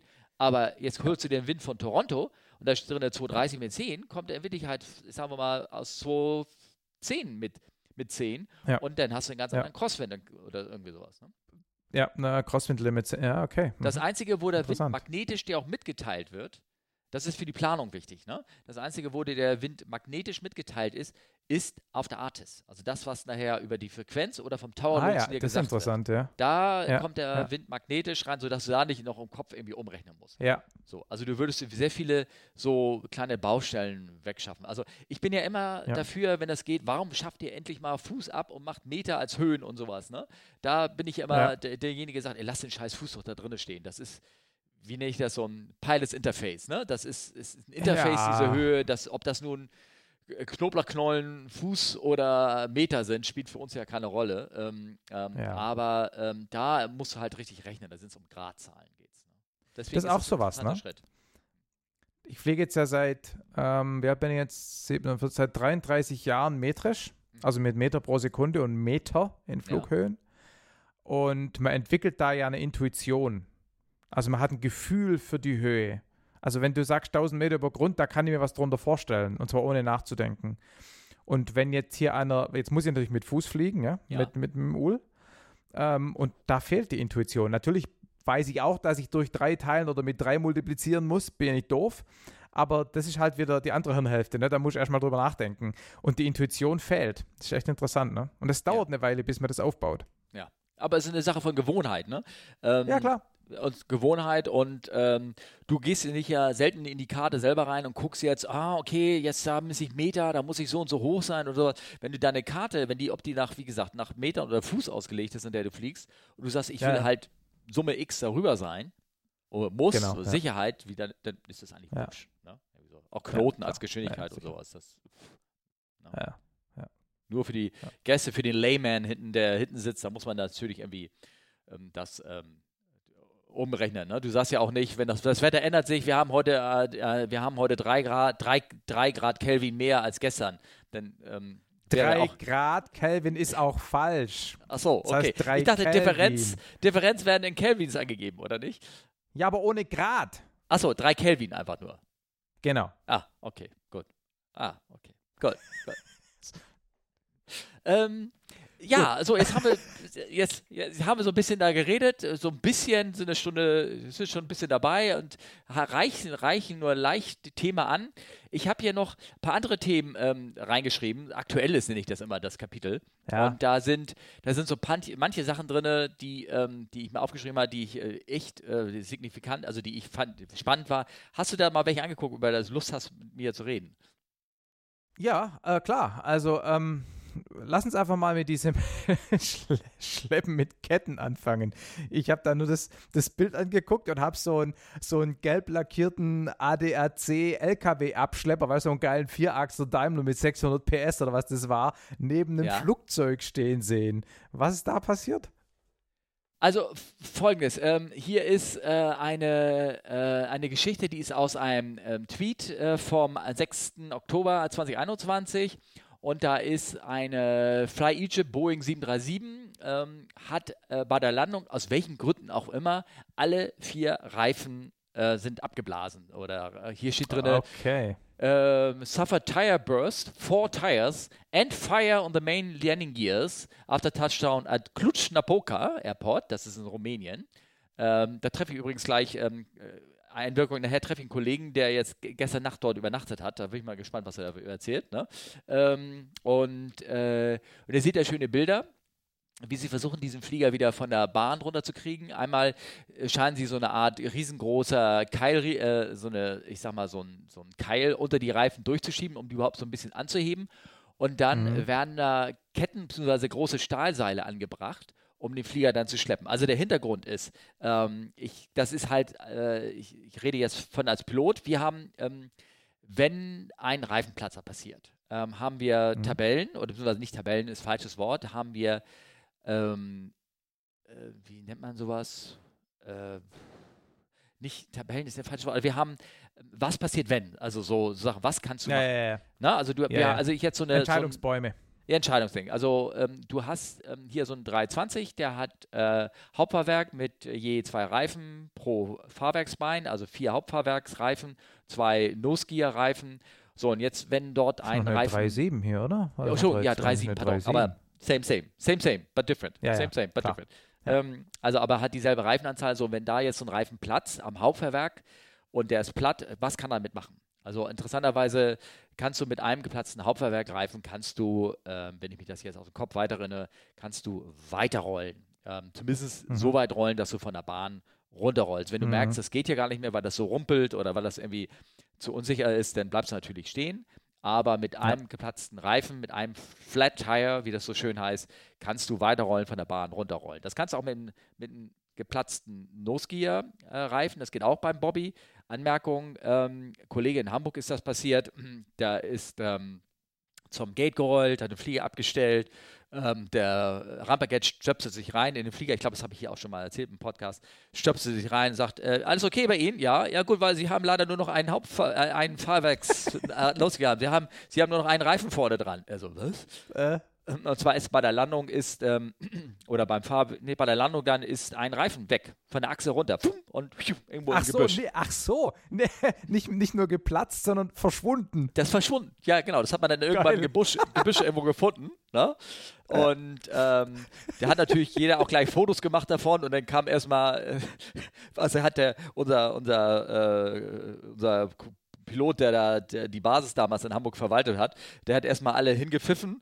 Die Loda hat gesagt, habt ihr Fotos gemacht? Ja, sag ich, ich mache sie mal drauf aufmerksam, dass Fotos auf der Rampe machen verboten sind vom, vom Betrieb her. Und wenn sie gegen ihre eigene Arbeitsbedingungen, dann von- sollten sie bitte mal diese Fotos löschen, weil sonst wären die überall aufgetaucht, klar. Ne? Fotos von insbesondere peinlichen Vorkommnissen sind verboten. Gen genau, was halt aber er hat es auch nicht mehr gemerkt, ne? Also Ja, ja, klar. da ist, das Ding ist von der Achse runter und ähm, eigentlich sind die mit einem Bolzen gesichert und drei, vier Mal eingefädelt und alles. Das Ding ist Ja. abgehauen, ne? Ähm, hätte ja auch was passieren können. Aber Gott, das ist auch, äh, ich sag mal, 15 Jahre her, irgendwie sowas. Äh, Soll ich da noch eine kleine Ergänzungsgeschichte erzählen, Ja, um nicht gerne. zu weit von dem eigentlichen Ding abzuweichen? ja. Also vor, vor ungefähr 30 Jahren, als ich noch auf dem früheren Flugplatz unterwegs war, geflogen bin, hatten wir einen Käfer als Seilrückholfahrzeug. Also quasi um die Seile von der Winde auszuziehen. Und äh, Wetter war schlecht und uns war langweilig, also haben wir beschlossen, wir machen auf den Käfer, auf der Hinterachse Zwillingsreifen drauf. Und natürlich hatte der keine lange Achse, sondern wir haben einfach diesen zweiten Reifen, auf den der schon dran war, einfach draufgeschweißt. Hat irgendjemand Schweißgeräte her. Ja. Und dann, und dann sind wir da mit diesem jetzt super geil aussehenden Käfer Seile ausgezogen. Und dann ist uns halt eben auch während der Fahrt dieser Reifen wieder weggefallen ähm, und ist dann so vom Käfer aus zur Seite gerollt Richtung Flugplatzgrenze, wo Ja. immer so Touristen unterwegs waren Ja. und hat dann schier so ein Tourist da überrollt. Oh. Das war auch äh, nicht so gut. Aber Oh. war riesen, riesen Gaudi. Ja, ja, oh Gott, ja. Naja, okay, zurück, zurück zum Thema. Genau, zurück zum Thema. Also die Sache ist, aber was passiert, wenn halt mehr als ein Reifen ähm, äh, kaputt ist? Für einen 380er hatten Ja. wir ganz, äh, äh, ganz spezifische Tabellen. Zum Beispiel, dass ähm, da durften von den, so einem Truck durften, Truck nennen wir das ja mal, die, wo, wo äh, die vier Ja. Reifen, so ein Vierachser So eine drauf ist. Aufhängung, genau. Ja, ja, genau, ja. genau. Und da durften zum Beispiel zwei Reifen von kaputt sein, aber sie durften nicht auf einer Achse sein. Ne? Also Mhm. die, die durften diagonal sozusagen. Und Da durften Diagonal, auch zwei. Reifen und du hättest immer noch weiter rein dürfen. Aber nicht, wenn es jetzt vier Reifen pro, zu- äh, blablabla. Da gab es ja ganz viele Einschränkungen. Und ähm, aber wie ist die Frage, wie, wie bringst du so einen Flieger äh, dann von der Bahn runter? Du willst ihn ja nicht jetzt da schnell aufbocken und neue Reifen dran und dann, naja. du hast diese Reifen auch gar nicht vorgerätigt, möglicherweise da in Klutschnaboja, ne? Und du also, wer ja. gibt sie dir, ne? Das ist ja immer, nee, ich gebe dir doch nicht ja. meine, meine kostbaren Reifen, die ich hier habe, die sind für meine Airline, falls denen das passiert oder sowas. Ne? genau, bei ja. der Konkurrenz wegschrauben. Ja, ja, ja, ja, ja, ja, oder die lassen sich das gut bezahlen, also dann, ne? Klar, wird das auch teuer. Und du wirst es schnell machen. Ähm, und so kannst du denn, du kannst dann auch so einen Flieger dann nicht mehr einfach schleppen, indem du vorne am Bugfahrwerk den übliche Stange reinmachst und den runterziehst. Das würde das Fahrwerk vorne rausziehen aus dem, ah, aus dem Dings. Ah, also du okay, musst den, ja. du musst den Druck und Zug musst du am Hauptfahrwerk selber anbringen. Am Hauptfahrwerk, ja. Ja, und die, wenn du mal sich genau mal die Fahrwerke anguckt, die haben vorne auch in der Regel eine Öse dran, eine große. Und da kannst mhm. du dann eine Kette oder ein starkes Seil oder irgendwas anflanschen ähm, und ihn dann äh, mitschleppen. Und das sieht man jetzt auch hier teilweise auf diesen Bildern, die in diesem Tweet da drauf sind, wie dort die Ketten äh, dran äh, befestigt sind, wie sie auch teilweise anscheinend ähm, so eine Stahlplatte oder irgendwas da unterschieben. So, sieht aus wie so ein großer ja. Tortenheber oder irgendwas. Ja. Ähm, wie sie den da unterschieben und dadurch ein bisschen, vielleicht ein bisschen bessere Reibung erzeugen und ihn dann von der Bahn äh, ähm, schleppen, ohne jetzt den Flieger als solches kaputt zu machen oder das Fahrwerk dann noch ja. weiter irgendwie zu überlasten oder irgendwie sowas. Ist aber trotzdem erstaunlich, dass sie da so ein LKW-Abschlepp-LKW verwenden und nicht einfach so ein Flugzeugschlepper, weil die Flugzeugschlepper haben doch eigentlich normalerweise auch genug Dampf für sowas. Ja, der steht aber hier auf diesem einen Bild, ich weiß nicht, was er macht, der steht ja äh, hinten dran an dem äh, ja. Flugzeug. Und ähm, das ist ja, sieht aus wie so ein ADRC-Abschleppwagen. Vielleicht haben die einfach nur, ja, genau. vielleicht, vielleicht hat einer der Piloten eine ADRC-Karte gezogen und hat gesagt, und hat gesagt, hier Mensch, äh, hier mal, lass mal irgendwie machen oder irgendwie sowas. Ja. Ähm, also ja. das ist ja auch ein starker Schleppfahrzeug, der da drin steht. Und ich weiß nicht, warum es jetzt hinten ja. steht, kann ich dir jetzt nicht sagen. Also das, ähm, ja, vielleicht ist es auch einfach nur ein zufälliges, dusseliges Bild, was da, was da passiert. Mm, mm. Aber, aber so sieht man mal, LKW. Genau, so sieht man aber mal live, was, wie das aussieht, wie das passiert. Man sieht auch die, die schönen Spuren auf diesem Bild, wo dieser LKW da drauf ist. Siehst du hinten dran ja. die breiten schwarzen Spuren, die der Flieger gezogen hat, weil die Bremswirkung ist natürlich mhm. enorm, ja. wenn sowas passiert. Ja. Ne? Wenn die da dann ist die äh, surprising, surprisingly short stopping distance, würde ich mal so sagen. ja. ja. Und man sieht äh, die typische Situation, äh, einer macht wahrscheinlich die Ketten hin, einer sitzt im LKW und 20, 30 stehen drumherum und finden es geil und gucken zu. Gucken zu und müssen dann unterschreiben, dass alles richtig gemacht ist. Weiß Stimmt, genau. Ja. ja. ja. Genau. Cool. Ähm, ja. äh, genau. Und äh, deswegen hatte ich das mal reingeholt, dass man, wenn man das mal irgendwie äh, sehen möchte. Ne? Ja. Ähm, fällt dir noch was anderes cool. auf? Oder so, Schlepp mit Ketten. Das nächste habe ich reingeschrieben, Transair gehoben. Weißt Gehoben du was? im Sinne von aus dem Wasser geholt, ne? Genau. Ähm, jetzt ist gerade, ach, den, den muss ich ablehnen, ich kriege gerade einen anderen An Abruf. So, gut. Ähm, okay. Ähm, ja. Jetzt äh, Transair, man müsste mal ganz kurz sagen, das war vor äh, drei, vier Monaten passiert, ist ja. äh, eine 737, ein alter 737 200er Frachter, ähm, ist, ähm, ist, hat einen Triebwerksausfall aus beiden Triebwerken wo man immer ja. noch nicht genau weiß, warum und wieso und weshalb und der ist notgewassert. Ja. In, nachts im Dunkeln vor Hawaii und ähm, die haben beide, sind aus dem Flieger rausgekommen, sogar, glaube ich, fast nur leicht verletzt oder sowas. Mhm. Ähm, und äh, ich muss mal ganz kurz hier wichtig äh, was antworten. Äh, und äh, jetzt sind rausgekommen, jetzt haben sie diesen Flieger da ähm, äh, geborgen und äh, das fand ich nur ganz interessant. Man sieht schöne Bilder, wie, wie er da geborgen worden ist, wie er aus dem Wasser rausgezogen worden ist, wie er immer noch ja. intakt ist. Was ich gehört habe, teilweise naja. wurde diese. Nein, Tag, nee, er ist auseinandergebrochen, aber er ist, ähm, ja, äh, ja den, nee, den wird man nicht also mehr zusammenbauen. Man erkennt, man, man, man, man, erkennt an den Bruchstücken noch, dass es mal eine 737 war. Ja. Äh, aber es ist mit Sicherheit ein wirtschaftlicher Totalschaden. Definitiv. Also du siehst zum Beispiel, er ist ja in der Mitte, kurz vom, vor der Tragfläche ist das, ist das äh. Flugzeug auseinandergebrochen und so Titanic-alike genau. äh, gesungen. Also vorne, vordere Hälfte und die hintere Hälfte ist ja wirklich wie Titanic, ne? kann man so vor sich, ja. wenn man sich die Bilder ja. so im Kopf hat. Und ähm, was ich nur gehört ha äh, habe, ist, dass die Bergung muss ja irgendwie auch bezahlt worden äh, werden und ein Teil wurde sie äh, bezahlt von dem Versicherungsunternehmen, die auch die Fracht bezahlt haben. Ich weiß nicht, vielleicht ist da besonders okay. wertvolle Fracht drin oder irgendwas. Ich weiß es nicht und die kann noch geborgen werden. Und äh, hm. ich glaube auch nicht. Ich meine, was fliegst du da zwischen Hawaii hin und her? Ich meine, bestimmt keine Ananasses, ne? Ähm, ja. ähm, aber irgendwas fand ich sehr, sehr interessant. Die Bilder sind interessant, wie der Flieger aussieht und ähm, man spekuliert ja wirklich immer noch, was da passiert sein könnte. Wenn beide Triebwerke ausfällen, ja. denkt man eigentlich immer in der Regel, es hat irgendwas mit dem Kraftstoff zu tun. Das ist so das, ja, was. Und das kriege ich natürlich nicht mehr rausanalysiert, nachdem das Ding vier Monate da unten im Wasser rumgegammelt ist, wahrscheinlich, ne? Also die Tanks selber in der Tragfläche sind ja, ja noch okay. Dicht. Du wirst, die Triebwerke haben sie auch beide geborgen, separat, und mhm. an denen wirst du zum Beispiel feststellen können, ähm, also die haben ja gesagt, die sind heiß gelaufen. Und das wirst du an den Triebwerken mhm. noch feststellen können, wenn da irgendwelche mhm. äh, Überhitzungserscheinungen an den ähm, okay. Triebwerken da sind. Das, ich denke ja. schon, dass man das ähm, feststellen kann. Also es bleibt spannend, ja. aber vielleicht kommen wir einer Lösung jetzt näher, warum der Flieger ähm, sozusagen ähm, da ja, äh, ja ähm, runtergefallen ist. Live. Wollen ja. wir noch über dieses eine Fahrwerksausfahrvideo reden und dann Richtung Hörerfragen gehen? Ja, sehr, sehr, sehr gerne, sehr gerne. Und zwar ist es brandaktuell. Ja. Äh, ist jetzt in euren Shownotes drin. Ähm, es ist natürlich immer schwierig, wenn zwei Podcaster sich über äh, ein Video unterhalten. Ne? Ja. Äh, über ein Video unterhalten und ähm, dann ähm, die, die Hörer jetzt gar nicht wissen, worum es geht. Deswegen die Empfehlung, vielleicht schaut euch das mal an. Kurze genau. Beschreibung. Ich weiß, willst du das machen? Oder du hast es ja gerade erst gesehen, ne? Ja, ja, genau. Es hat halt jemand mal wieder eine GoPro an ein Hauptfahrwerk von einem, was war das, ein 320 geschraubt und hat halt dann den Ausfahrvorgang gefilmt und die letzten zehn Minuten vorm Auf äh, vor der Landung. Ja. Und ähm, hat das Video ins Netz gestellt ähm, mit der Frage, ob das wohl ein echtes Video ist oder aus dem Microsoft Flugsimulator kommt.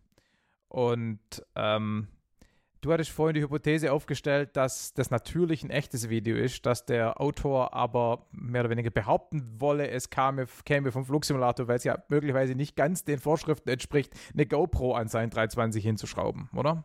Also ich streiche zwei Begriffe. Natürlich gesagt, dass es ähm, natürlich echt ist, das weiß ich nicht. Ähm, ich mhm. glaube aber, dass es echt ist und nicht möglicherweise, sondern es ist garantiert. Ähm, garantiert nicht äh, irgendwie irgendwas ähm, Offizielles oder irgendwie sowas. Also das, ja. äh, da hat einer, glaube ich, ähm, ähm, ja, sich äh, was äh, äh, gemacht und hat da ein GoPro reingeschickt. Die Versuchung ist aber auch groß. Soll ich mal erzählen? Ich, hab, ich, hatte, ich hatte ja auch diese Versuchung. Das wundert mich nicht. Erzähl, ja. Ja. Genau. Ähm, ich habe es aber wirklich, wirklich in echt nicht gemacht und ich hätte es auch nicht an irgendwelchen Fahnenteilen gemacht, sondern ich hätte, ich hätte sonst, ich war kurz davor, ich gesagt, hab, das, kann, man, kann man das, was meinst du? Und mein Co. hat gesagt, nee, das machst du nicht. Ähm, das kannst du nicht machen, das ist, äh, hat gesagt, nee, hast auch recht. Also ich hätte im, im Fahrwerksschacht, naja. da, sind, da, sind, da sind wirklich Stangen, da kannst du so eine GoPro so befestigen, dass das Ding, und das wackelt nicht so, also da, da fährt nichts aus, ne? also im Fahrwerksschacht rein und hättest du praktisch einen Ausfahrgang, einen Einfahrvorgang, ja. hättest du, du hättest nicht rausfilmen ja. können, das wäre nicht außerhalb gewesen. Mhm. Und selbst mhm. wenn sie da abgefallen gewesen wäre, dann wäre sie äh, auch nicht mehr rausgefallen, sondern die wäre einfach äh, hinten irgendwo reinge, reingeplumpst. Ja. Ne? Und ich habe es ja. wirklich nicht gemacht. Also Leute, da gibt es kein Material, ich schwöre bei allem. Ähm, und es war auch gut so, dass der Kollege das mich, das war in so einer Begeisterung, wo man mal so aufgenommen hat, so mit Schaum vom Mund. Das ist aber auch schon wieder 15 Jahre her, sagen wir mal. Ja, ich meine, das, das Ding ist halt, auch wenn das, also ich meine, wir haben ja in der, wieder der übliche General Aviation Vergleich, ja. ne? Dieses Thema, ja, genau. mach da mal eine GoPro an Flügel. Ne? Ja. Genau, oder schraub sie mal aufs Höhenruder. Und ähm, da sind auch schon viele verloren gegangen, ja.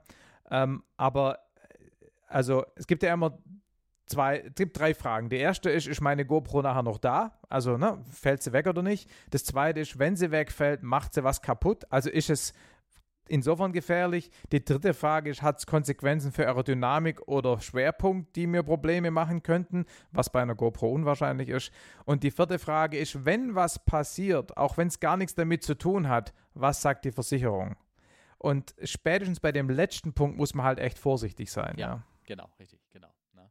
Und ähm, wenn ich das so alles so Nachhinein, äh, der, warum ich diesen Gedanken hatte, das Ding da im Fahrwerk irgendwie anzubringen, es war mir am nächsten Tag, als ich darüber gesagt habe, wie kamst du überhaupt auf die Idee? Wie, wie, wie beknackt kannst du irgendwie sein? Ne? Das haben wir so in der Cockpit-Diskussion haben wir das irgendwie so ein bisschen ja. gemacht. Und, ähm, und das ist das Problem. Ne? Ich meine, äh, und gerade hier im gewerblichen Sinne, das ist nicht dein Flugzeug, du bist da anvertraut, ja. du, du, fliegst da mit Gästen zusammen, die dir alles Mögliche anvertrauen, dann kannst du so einen Scheiß einfach nicht machen. Das, das, Kannst du nicht machen. Nee. Nein, das ist totaler Schwachsinn und, und stupid. So, und, ähm, und hier sieht man, wie das Ding ausfährt. Es gibt da eine klassische ähm, Referenz von einem The Belly of the Beast, hieß. Das ist ein altes Video mhm. auch, das, äh, wo, wo, das einer am Jumbo gemacht hat, Frachter. Und der hat da ja. sehr viel, der hat da das vordere Fahrwerk manuell ausgefahren, um dann praktisch deinen Flieger von unten zu zeigen, ohne ein, ein ausgefahrenes Hauptfahrwerk. Also das hing da am Losflieger hm. dran. So. Geil, ähm, ja. Und ähm, so, und da, da, hat er also. Und hat nach hinten gefilmt. Und hat nach hinten gefilmt, genau. Und das ist auch, das sieht unheimlich toll aus, das Video. Ähm, und auch dieses Video sieht unheimlich toll aus. Also ich kann schon verstehen, dass man, dass man das irgendwie wahnsinnig, es ist einfach real, ja, so tolle Bilder irgendwie. Aber wie gesagt, äh, und es gibt solche Bilder ja auch vom Fernsehteams. Also wenn du mal guckst, es gibt so alte ja. Bilder, wo man so ein Jumbo-Fahrwerk ausfährt und einfährt, wo man dann so eine Kamera da dran geschraubt hat und all sowas. Also sowas findest ja. du in so alten Fernsehaufnahmen irgendwie sowas. Findest du sowas? Ja, und ich meine, ja. wenn, das, wenn das Airbus bei einem Testflug macht, genau. ist auch nochmal was anderes, ne? Genau, richtig. So, und dann ähm, gibt es sowas, ähm, aber wenn du das einfach so auf so einen normalen Flug machst so, meine Theorie war, dass er behauptet hat, ähm, das ist jetzt irgendwie, ist das nun echt oder nicht echt und die Nacharbeitung und, und, und schreibt da sehr viel rein. Und dann, das habe ich in dieser Frage, habe ich das vertwittert gestern Abend und die ganze Community, mhm. die Gemeinde, war sich echt unsicher. Wenn man da jetzt guckt, ja. das war echt 50-50. Der eine sagt, nee, das ist, das ja. ist, das ist Simulator, ne? Vielleicht mit den Hintergedanken, das so doof kann keiner sein, das zu machen. Und die anderen sagen, nee, das ist echt. Naja, aber selbst wenn man nicht mit diesem Hintergedanke rangeht, sondern einfach mal nur versucht, aufgrund der Visuals den Unterschied festzustellen, dies, ich sage immer, die Tatsache, dass man ernsthaft darüber nachdenkt, dass es Simulator sein könnte, zeigt, wie gut die Simulatoren heutzutage sind. Ja. Also mir, mir fällt das immer auf bei, bei DCS, bei diesem äh, Digital Combat Simulator, bei dem Militärflugsimulator. Der ist von den Visuals, was das Flugzeug angeht, nicht die Landschaft, aber was das Flugzeug angeht, fast noch besser als der Microsoft Flugsimulator. Das ist wirklich, wirklich beeindruckend. Und du musst dir das wirklich ein paar Minuten angucken, bis du den ein oder anderen Bug oder charakteristische Eigenschaft siehst, dass du es unterscheiden kannst. Ja. Also ich habe mir das Video hier angeguckt, ich glaube, es ist echt, aber man, es, es ist absolut plausibel von der Bildqualität her, dass es aus dem Simulator kommt. Und das ist schon beeindruckend. Ja. Also wir haben hier ein ähm, paar Leute, die haben gesagt, nee, das ist echt deshalb, weil ähm, man dort ähm, sieht äh, in der Parabolspiegelkonstruktion ähm, von dem Landescheinwerfer, ähm, ja. sieht man die verzerrte Reflexion des Fahrwerks in dem Moment des Reifens, in dem Moment, als es ausfährt. Und ja. äh, das sind für manche Leute, die beweisen, nee, also das macht Microsoft. So, so, so, gut ist der Simulator nicht. Und du sagst doch, das macht er. Habe ich das Naja, also ich, mh, ich, es kann gut sein, dass Leute, die sich da gut auskennen, wissen, dass spezifisch die Simulation, die, die Reflexion im Landescheinwerfer nicht gemacht wird und dass das sozusagen genau einer von diesen charakteristischen verräterischen Zeichen ist, auf die ich vorhin angesprochen habe. Ja. Aber was der Simulator auf jeden Fall macht, ist zum Beispiel die vorbeiziehende Landebahn in einer dunklen Triebwerkslackierung zu spiegeln. Ja. Okay. Das macht er absolut. Ja. ja? Also diese Spiegelungen gibt es. Ob es jetzt spezifisch im Landescheinwerfer passiert, weiß ich nicht. Ja? Und ähm, hier ähm, Old Pilot, hier Nick von APG, der sagt auch, mhm. das ist, ähm, äh, wie sagt er, das ist Fake. Er sagt, es ist Fake, weil man sieht die Turbulenzen nicht bei dem äh, aus, bei dem Schubumkehr, ganz am Schluss geht die Schubumkehr raus und da müssten eigentlich so Turbulenzen in der Luft sein, so, ne, durch die, durch die ähm, äh, Luft und aufgewirbelten Staub oder irgendwie sowas. Und das sieht man irgendwie nicht so sehr. Also ich, ich weiß es nicht. Also es, ähm, es ich glaube auch, dass es ähm, ja.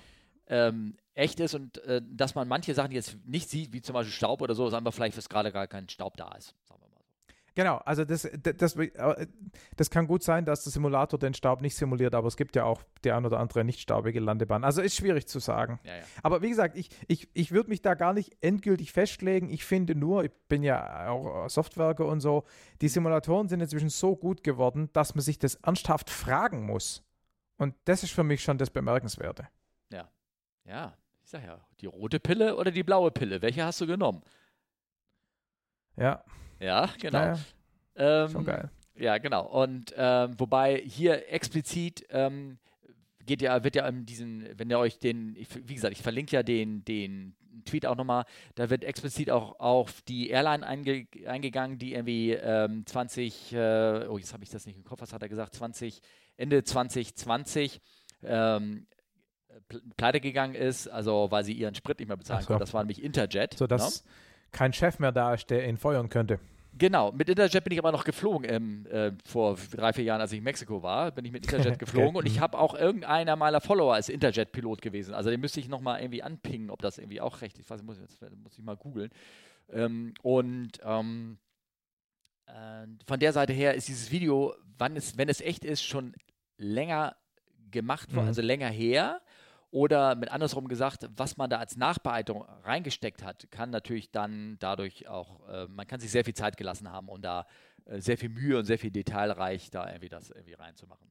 Also in dem YouTube-Kanal ja. selber reden sie alle von Grafikkarten etc. und sowas. Also wer weiß, ich weiß es nicht. Äh, wie gesagt, ne, schaut euch das an, nehmt die rote oder die blaue Pille und dann entscheidet ihr.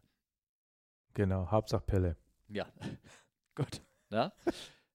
Feedback. Sagen wir mal noch Richtung Hörer, genau, Hörerfeedback, genau. Ja, genau, genau, genau. Ähm, Soll ich mal vorlesen, dann kannst du beantworten? Ja, mach du das mal. Genau. Also, Raphael schreibt, ich hätte noch zwei Fragen, die ich selbst beim Fliegen rausgefunden habe. Bei der Außenlandungsübung im ersten Durchgang, als mit das Gas gezogen wurde, als wahrscheinlich ohne mit, also als das Gas gezogen wurde. Als das mir das Gas gezogen wurde. Von, wahrscheinlich. Äh, Ah, ah, genau. Also er redet davon, dass er mit Fluglehrer geflogen ist. Fluglehrer zieht das Gas raus und sagt jetzt ne, ja. landen. Irgendwie. War ich in einer Art Schockstarre und hatte keine Struktur mehr in den Abläufen. Mit dem Landing Field, scheiß Englisch, mit dem Landefeld raussuchen, habe ich mir auch nicht gerade leicht getan. Durch ständiges Wiederholen bekommt man eine bessere Vorbereitung auf die Situation hin, aber dieser erste Schockmoment, wo es heißt Engine Failure, wird dann auch weggehen oder bleibt das? Also er fragt, wie du, hoffentlich nur im Simulator, damit umgegangen bist, wenn dir dein Simulatormensch das Triebwerk abgestellt hat. Wobei der ja nie beide abstellt, ne? Also, oder? Oder meint er jetzt für deinen Zivilfluglehrer? Ähm, ich glaube, es, es, es, geht ja mehr um ähm, generelles Training. Das ganze mhm. Training, was wir machen, ist ja, dass du, dass du immer weißt, wie gehe ich mit einer Situation um äh, wenn ich etwas noch nie gesehen habe, dann muss ich improvisieren und muss irgendwie versuchen, irgendwie das ähm, ähm, daraus irgendwie sozusagen, basiert auf meiner Erfahrung, irgendwie das Beste zu machen. So, mhm. und wenn ich äh, etwas äh, äh, wenn etwas kritisch ist, wie zum Beispiel ein Engine Failure, sei das, oder ein Triplex-Ausfall auf Deutsch, sollen wir sagen, um mal wieder Deutsch reden hier, äh, Stimmt, in welchen, ja. und in welchen, in welchen Phasen des Fluges überhaupt, kurz nach dem Start, bei der Landung oder halt äh, während des Reiseflugs, wie man damit ähm, umgeht, weil man dort, ähm, ja, weil das auch teilweise ja sehr, sehr zeitkritisch ist, wird es halt trainiert, mhm. um dann schon das, was sich zu erwartet, geübt zu haben, weil eine Übung macht den Meister. Und dadurch kommst naja, du aus dieser Schockstarre um raus. Ne? Diesen, genau, genau, ja. genau, genau, genau. Ja. Du, du siehst da nichts Unbekanntes. Du weißt, was jetzt zu machen ist. Und das passiert mit, nicht nur mit Triebwerksausfall, das ist natürlich also für eine Einbord immer so ziemlich das Dramatischste, aber es gibt ja, ja auch äh, Triebwerksausfälle bei zwei Motoren, wenn du da nicht genau weißt, äh, was du äh, machst, mhm. dann hast du da irgendwie am Ende auch ein Problem. Ähm, ja, vor allem, du einen falschen abstellst und, und dann gar keinen mehr hast. Das ähm, ist ja auch schon ähm, passiert. Ist, dafür ist es Training. Das ist Training. Dafür wird es gemacht, damit du nicht ja. in diese Schocksache, in diese, diesen Startling-Effekt kommst, wo du erstmal ne, ja. überlegt hast, oh, was ist denn das jetzt? Was, was muss ich jetzt machen? Und dann in eine Reaktion fällt, die äh, falsch ist. Ne? ähm, Gerade dieser Startling, dieser Überraschungseffekt, das soll keine Überraschung für dich sein. Es soll einfach nur schlichtweg Scheiße für dich sein. um ja. das zu sagen. Aber du sagst ja, die meine, Scheiße bleibt, die Überraschung geht weg.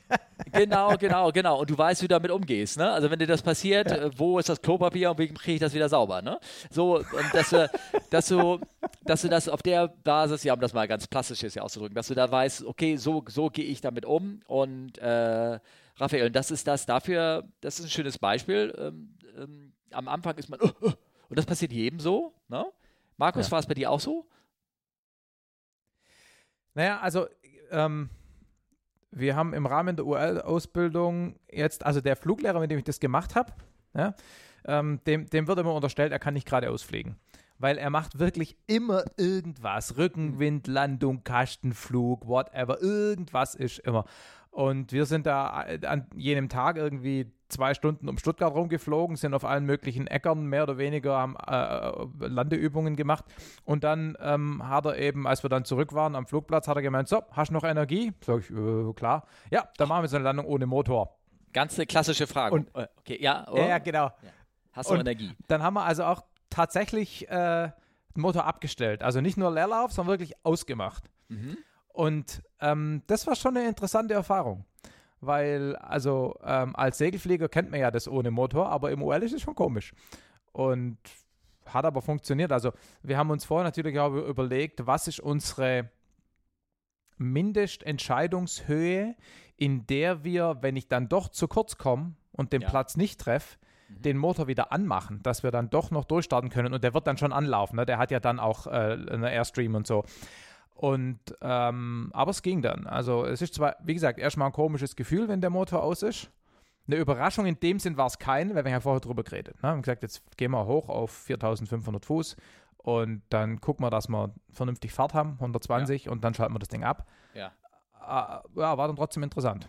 Ja, aber jetzt bin ich mal wieder ganz kritisch und sage, was für einen Lerneffekt hast du jetzt davon gekommen? Du bist Segelflieger. Du weißt, dass man ohne Motor fliegen kann und wie man das macht und wie man zu hoch kriegt. Und welches Risiko ja. hast du jetzt persönlich dafür aufgenommen, um dir was zu demonstrieren? Ich ja. bin, jetzt sehr, bin, jetzt bewusst kritisch gerade. Also, bewusst also genau, also, also erstmal, dass man Notlandeübungen macht, wenn man Motor in Leerlauf stellt, ist klar. Ja. ja. Weil man, man will einfach dafür sorgen, dass der Flugschüler ähm, die Landebahn auch trifft, wenn er nicht mit dem Gas einen zu niedrigen Anflug kompensieren kann. Ja? So. Mhm. Das macht ja schon Sinn. Ähm, ob man dazu den Motor abstellen muss oder nicht, bin ich auch nicht sicher. Ja. Der zusätzliche Lerneffekt ist, was das eigentlich Fliegerische angeht, glaube ich, sehr gering. Aber was das Psychologische angeht, ist natürlich schon ein Unterschied. Ja, also ja. der Dinger ist halt aus. Genau. Und ähm, das, ich muss sagen, ich habe das ja schon bei anderen vorher gesehen gehabt. Der Fluglehrer macht es bei jedem, der die Umschulung macht. Und ich war da auch ziemlich skeptisch, weil es kann ja wirklich was schief gehen und nachher ist so am Arsch, ne?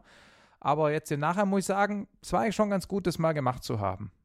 Ich gebe ja? dir recht, der psychologische Effekt ist, ähm, ist da, den, der, den das auch nicht zu bestreiten.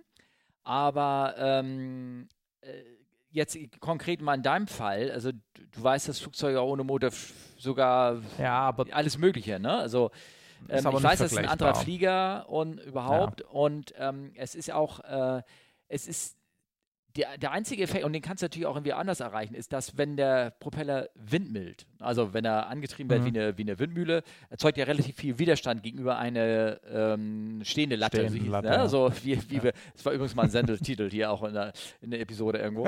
ähm, ja. Und äh, und da ist die, ähm, ähm das heißt, man, die, die, der Gleitwinkel ist anders. Ne? Also du hast einen ganz anderen mhm. Effekt und vielleicht zum Einschätzen oder sowas. Und da, auch das könnte man simulieren, indem man so eine Art Mini-Leerlauf-Drehzahl wieder rein, ein bisschen Gas gibt, dass du dir praktisch mhm. diesen, diesen Widerstand aus dem Windmilling äh, Propeller ja. irgendwie rausnimmt. Ne? Ich bin, Bitte rausnimmst, ich, ja. Genau, das ist, wie gesagt, es ist nur, nur ein Gedanken, den ich da irgendwie reinbringe. Für wen ist das jetzt für wichtig. Für einen normalen PPLer oder normalen Lappelmensch, der wirklich nur Motorflieger kennt, hat es, gebe es zu, hat es einen psychologischen Effekt, der ein, ein großer Aha-Effekt ist. Wir stürzen nicht ab. So dieses, ne? Ja. Würdest du das machen in der, in der Ausbildung? Ähm, ich glaube, ich würde es nicht machen. Nein. Einfach. Mhm. Ähm, also, ich glaube, wenn du über einem groß genugen Flugplatz bist, wo du nicht zu weit kommen kannst, weil die Bahn ewig lang ist. Gerade weißt du im Osten, irgend so ein ehemaliger Militärplatz, so 3000 ja. Meter. Ja. und du kannst auch nicht zu kurz kommen, weil du nämlich die Mitte der Bahn anpeilst. Ja, und wenn Ja. du dann zu kurz kommst, ist immer noch ein Kilometer. Da kann eigentlich nichts passieren. Da würde ich Ja. sagen, ruhig mal machen. Ja, gut. Jetzt bei Ähm, uns, wir sind auf dem Heimatplatz gelandet, der ist 600 Meter lang. Da, da muss es dann schon so halbwegs passen, ne? Ja, genau. Ähm, also, um da eine Frage zu antworten, ähm, äh, bis zur Landung das Ding durchziehen, also ich würde es nicht machen. Auch beim Militärplatz nicht Mhm. und gar nichts. Ähm, da haben wir wieder, wir Mhm. machen uns Gedanken um eine GoPro, die irgendwo an so einem großen Flieger dran klebt und Ja. zur Not irgendwie nach hinten wegfliegt und nichts kaputt macht. Höchstens irgendwo ähm, Referenz zu einem Video, was es gibt, wo, da, wo das genau in so einem Schweinestall gefallen ist und, eine GoPro und das alles noch aufgezeichnet hat. kann ich, kann ich, gefilmt. ja, ja, kann ich hier mit rein, gibt es ein tolles Video von, ähm, wo das versucht, das Schweine das Ding aufzufressen, die Kamera. Ähm, Mhm. äh, aber sonst passiert da nichts. Und hier reden wir von etwas, wo, wenn dir dann was passiert, sollte, aus irgendwelchen Grad, wo du dich verschätzt oder der Flugschüler neben dir dann irgendwie eine Mhm. Panik kriegt, da wird keine Versicherung irgendwas machen. Die sagen, nee, nee, das ist ja Mhm. beyond the scope of training. Ne? Mhm. Also ich, ich, ich werde es ähm, äh, nicht aus Versicherungsgründen, sondern auch einfach aus, aus einer anderen Sache ähm, machen. Ähm, es gibt manche, die machen das ähm, über den Platz und schalten den Motor dann wieder an. Also mit anderen Worten, er geht Mhm. aus, bleibt stehen, krieg ihn wieder an. Ja, kriegst du. Ne? Durch Windmilling, Gas geben, Ja, ja, gut, runter. okay. Dass, wenn du das irgendwo in 8000 Fuß an, anfängst, dann hast du ganz viel Zeit, diesen funktionierenden Motor wieder ganz normal durch Luftstrom anzukriegen. Ne? Ja, das klar. das gibt so Übungen, die du, die du machen kannst. Und ähm, aber auch da hätte ich so Bauchschmerzen mit, muss ich sagen. Mhm. Ja. Ja, ich bin auch unentschieden, glaube Ja, ich. genau. Ja, also Bin ja Wie gesagt, Glück kein Fluglehrer, muss mir da keine Gedanken drüber machen. um Frage zu Raphael zurückzukommen, ähm, das ist Ach ja. etwas, der, diese, ja, ja, ja, ja, Außenlandung, äh, diese Schocksstarre oder irgendwie sowas. Äh, wenn du natürlich jemanden hast, und das ähm, habe ich mir von einem Fluglehrer erzählen machen, der hatte, er hat das konkret mit jemandem gemacht, der wirklich immer noch seine Flugangst irgendwie, oh Gott, man, der Motor, oh Gott, der Motor, der hat, hast du gehört, der hat da so ein bisschen, der hat da so ein bisschen äh, anders gebrummt gerade. Was ist mit dem Motor los? Ne? Also Mhm. diese, diese, diese Angst, Mhm. oh Gott, oh Gott, der, Motor, ich habe nur einen davon, was ist, wenn der kaputt geht? Und sagt er, mit dem hat er mal boom, das Ding ausgeschaltet und, und er gesagt, so, Ja. jetzt, jetzt ist er da, jetzt steht er und wir sind immer noch am Leben. Das Ding gleitet runter mit der Rate, hier guckt er an Ja. und jetzt sucht er deinen Platz aus und jetzt machen wir den Motor wieder an. So. Sag mal, ähm, du bist ja ein erfahrener Motorflieger, ähm, sowohl düsig als auch propellerig. Mhm. Ähm, das bezieht sich jetzt auf deine, auf deine äh, SEP oder auf deine GA-Fliegerei. Ja. Ähm, inwiefern, wenn du Motor fliegst, guckst du ständig nach Außenlandefeldern für den Fall, dass der Motor stehen bleibt? Also wie präsent ist der Motorausfall als, wenn man so will, allzeitiges Risiko, das prägt, was du tust, während du fliegst? Also nach Außenlandeeckern gucken.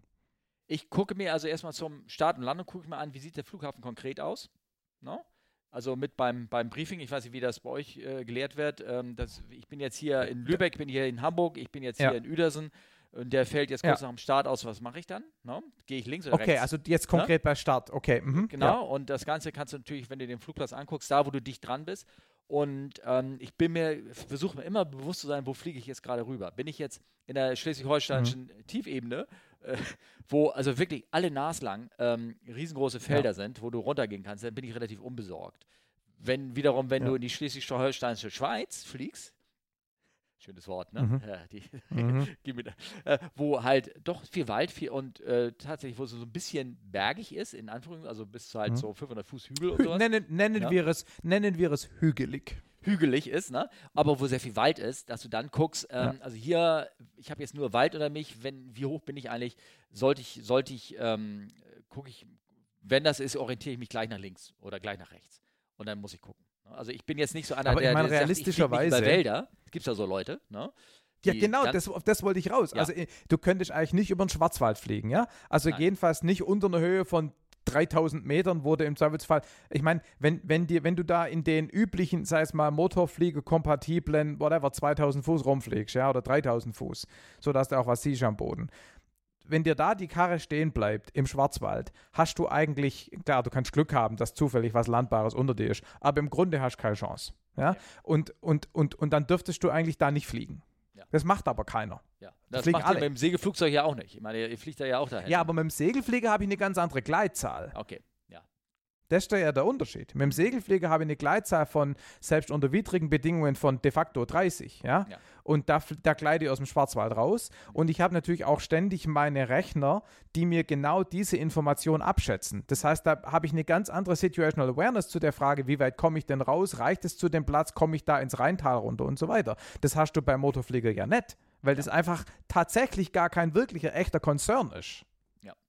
Also, ähm, ich kann, kann dir nur sagen, ich, ich bin eigentlich eher der, der Flachflieger, ne, sozusagen, weil, ja, äh, ja, ja. weil ich eigentlich wenig in meiner Gegend so mit richtigen äh, anderes mhm. Beispiel ist, wenn ich jetzt mal wirklich nach Helgoland fliegen würde oder irgendwas. Also da mhm. machst du dir wirklich Gedanken drüber und dann ziehst du auch Schwimmwesten an, also was, weil du da einfach der, da, da, da keine Chance mehr irgendwie hast.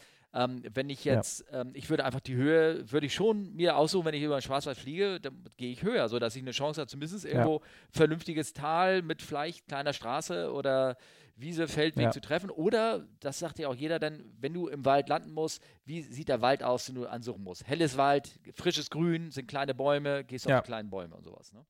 Ja, gut. Ich meine, jetzt mit dem UL ist noch ein bisschen eine andere Sache, weil im Notfall kannst du diesen Rettungsschirm natürlich ziehen. Ja, ja? okay. Also, ich sag mal, aber dann ist der Pflege natürlich auch wahrscheinlich wirtschaftlich ja, ziemlich ja, total. Ja. Aber du, du, aber das hättest auch, wenn die Kiste auf irgendeine so Mini-Straße runter vergewaltigt, ja, da ist, da machst, das gibt auch keine Landung im engeren Sinne. Also, schwierige Frage. Und das, wenn man da mit verschiedenen Leuten redet, also Motorpfleger, kriegt man auch unterschiedliche Antworten. Ja. ja.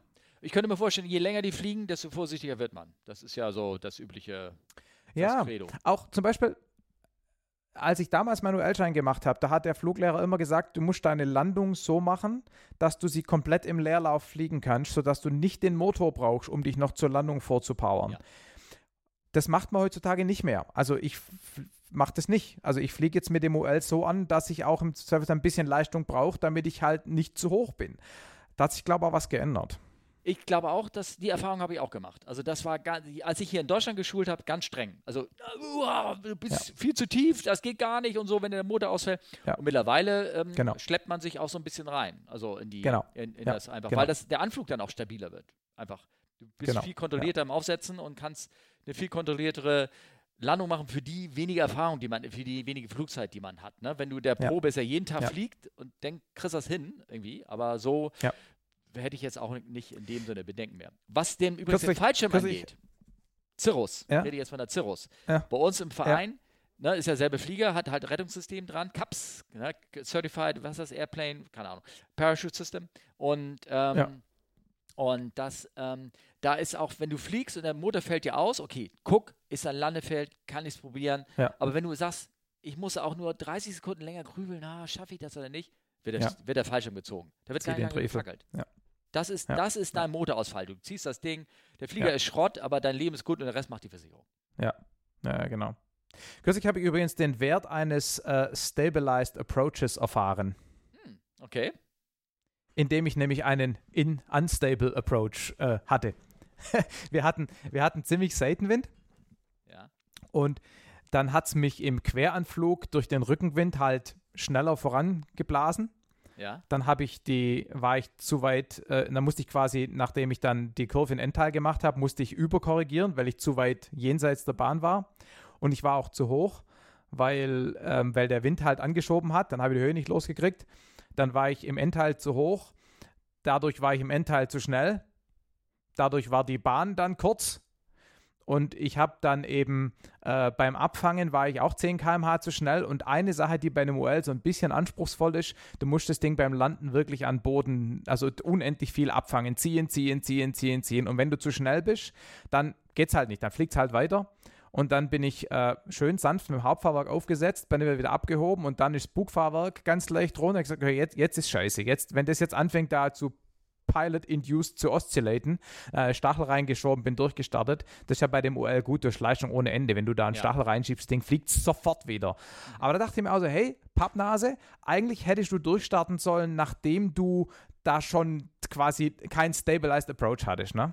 Ja. Ja, ja. Das war interessant. Ja, aber äh, guck mal, dafür ähm, wiederum sagte das die Erfahrung, ähm, ich schaffe das nicht mehr, ich starte durch, bevor man jetzt irgendwie die Kiste da versucht irgendwie reinzuwürgen und dann. Ähm, ja, ja, klar. Also, ne? Das ist, ich habe dann ähm, in der, in der akuten Situation richtig reagiert, Ja. aber ich hätte die akute Situation verhindern können, wenn ich zum richtigen Zeitpunkt bemerkt hätte, ah, komm, das ist jetzt hier nicht super, der Anflug, mach nochmal. Zweite Mal hat dann auch gut funktioniert, ne? Ja, genau. Wie heißt das? Die Experience Pilot, ne? Uses experience, Ja, ja. ex exceptional judgments Ja, ja. to avoid situation, which might require his exceptional bla bla bla. Ne? Ja, ja, genau. Ja, ja, genau. Genau, sehr schön. Wollen wir noch kurz äh, Raphaels zweite Frage und dann und lassen uns gut sein, oder? schön. Ja, sehr, sehr, sehr gerne. Sehr, sehr gerne. Die andere Frage wäre, wie geht man denn vor, wenn es Unterschiede zwischen den Lehrern gibt? Also wenn man als Flugschüler von mehreren ausgebildet wird, denke ich. Ne? Wie spricht man sowas am besten an und könnte sowas zu Stress untereinander, also unter den Fluglehrern, denke ich, führen? Mm, untereinander. Ja, genau. Nee, ich glaube, zwischen dem Stress meint er zwischen dem Flugschüler und dem Fluglehrer. Ach so, Also, okay. wenn, der, wenn, der, wenn der Fluglehrer A sagt, ähm, jetzt mach mal das Mhm. so, und dann sagst du, nee, aber Fluglehrer B hat das gesagt. Mhm. Das könnte ich mir vorstellen. Das ist ja so ein klassisches Szenario, weil du am Ende, Mhm. du weißt ja gar nichts, ne? Du, dein Kopf ist ja wie so ein leeres Gefäß, das wird jetzt gefüllt mit den ganzen Anweisungen und, und Infos Ja. und Tipps, die du irgendwie bekommst und nun hast du Dinger, die sind irgendwie conflicting, ne? Wie gehst du damit um? Ja. Und dem einen, Ja. ne? Und den einen findest du, Info findest du toller irgendwie, Oh, da könnte man so viel reinmachen, so Halo-Effekt. Oh, ich finde den Typen kernig, der macht das alles so super, der hat so tolle Meinungen und bei der sagt er, der macht das alles immer so gut. Da, ich mache dem, was er sagt, aber die Sachen, die er sagt, sind natürlich irgendwie eigentlich letztendlich nicht gut oder beziehungsweise Mhm. nicht optimal. Solche, solche Effekte gibt es natürlich irgendwie alle. Und wie man damit umgeht. Ja. Puh, ähm, tja, ähm, erstmal kann ich nur sagen, man hört erstmal zu, man versucht das Beste für sich, das Optimale für sich rauszufiltern. Man ähm, äh, bildet sich irgendwann seine eigene Meinung, wenn man mehr Erfahrung gesammelt hat. Und äh, wenn jetzt wirklich etwas ganz konkret irgendwie anders ist, ansprechen. Ne? Also da würde ich, da würde Ja. ich jetzt nicht zögern. Wenn der sagt, ja, aber der andere Fluglehrer hat mir das und das erzählt. Und wenn er sagt, nee, wenn er sagt, nee, das machen wir so nicht. Und dann sagst du, warum? Ja. Dass du einfach nachfragst, warum hat er mir das erzählt? Äh, warum? Aber ich Ja. finde das gut. Und warum, was spricht dagegen? Und erzähl doch mal und so. Das Problem ist Gespräch halt, w- ja, auf jeden Fall das Gespräch suchen. Das Problem ist halt, wenn du als Flugschüler am Anfang vor allem, wenn du lernst, da, mh, um wirklich Lernerfolg zu haben, ist es wichtig, dass du bestimmte Dinge immer gleich machst. Also zum Beispiel bei der Landung, dass man, es gibt, bei den Segelfliegern gibt es dieses klassische Thema, fliegt man am gelben Strich im Anflug, also die offiziell vorgeschlagene oder vorgeschriebene Landegeschwindigkeit, oder fliegt man 10, 15 km/h schneller alle erfahrenen Segelfliegern, mit denen ich rede, sagen, fliegt 10, 15 km schneller. Mache ich auch immer. Ja? Also insbesondere, wenn du nicht einen mega kurzen Platz hast. Es gibt aber Fluglehrer, die sagen, man fliegt am gelben Strich. Und das Problem ist halt, das Abfangverhalten ist durchaus anders.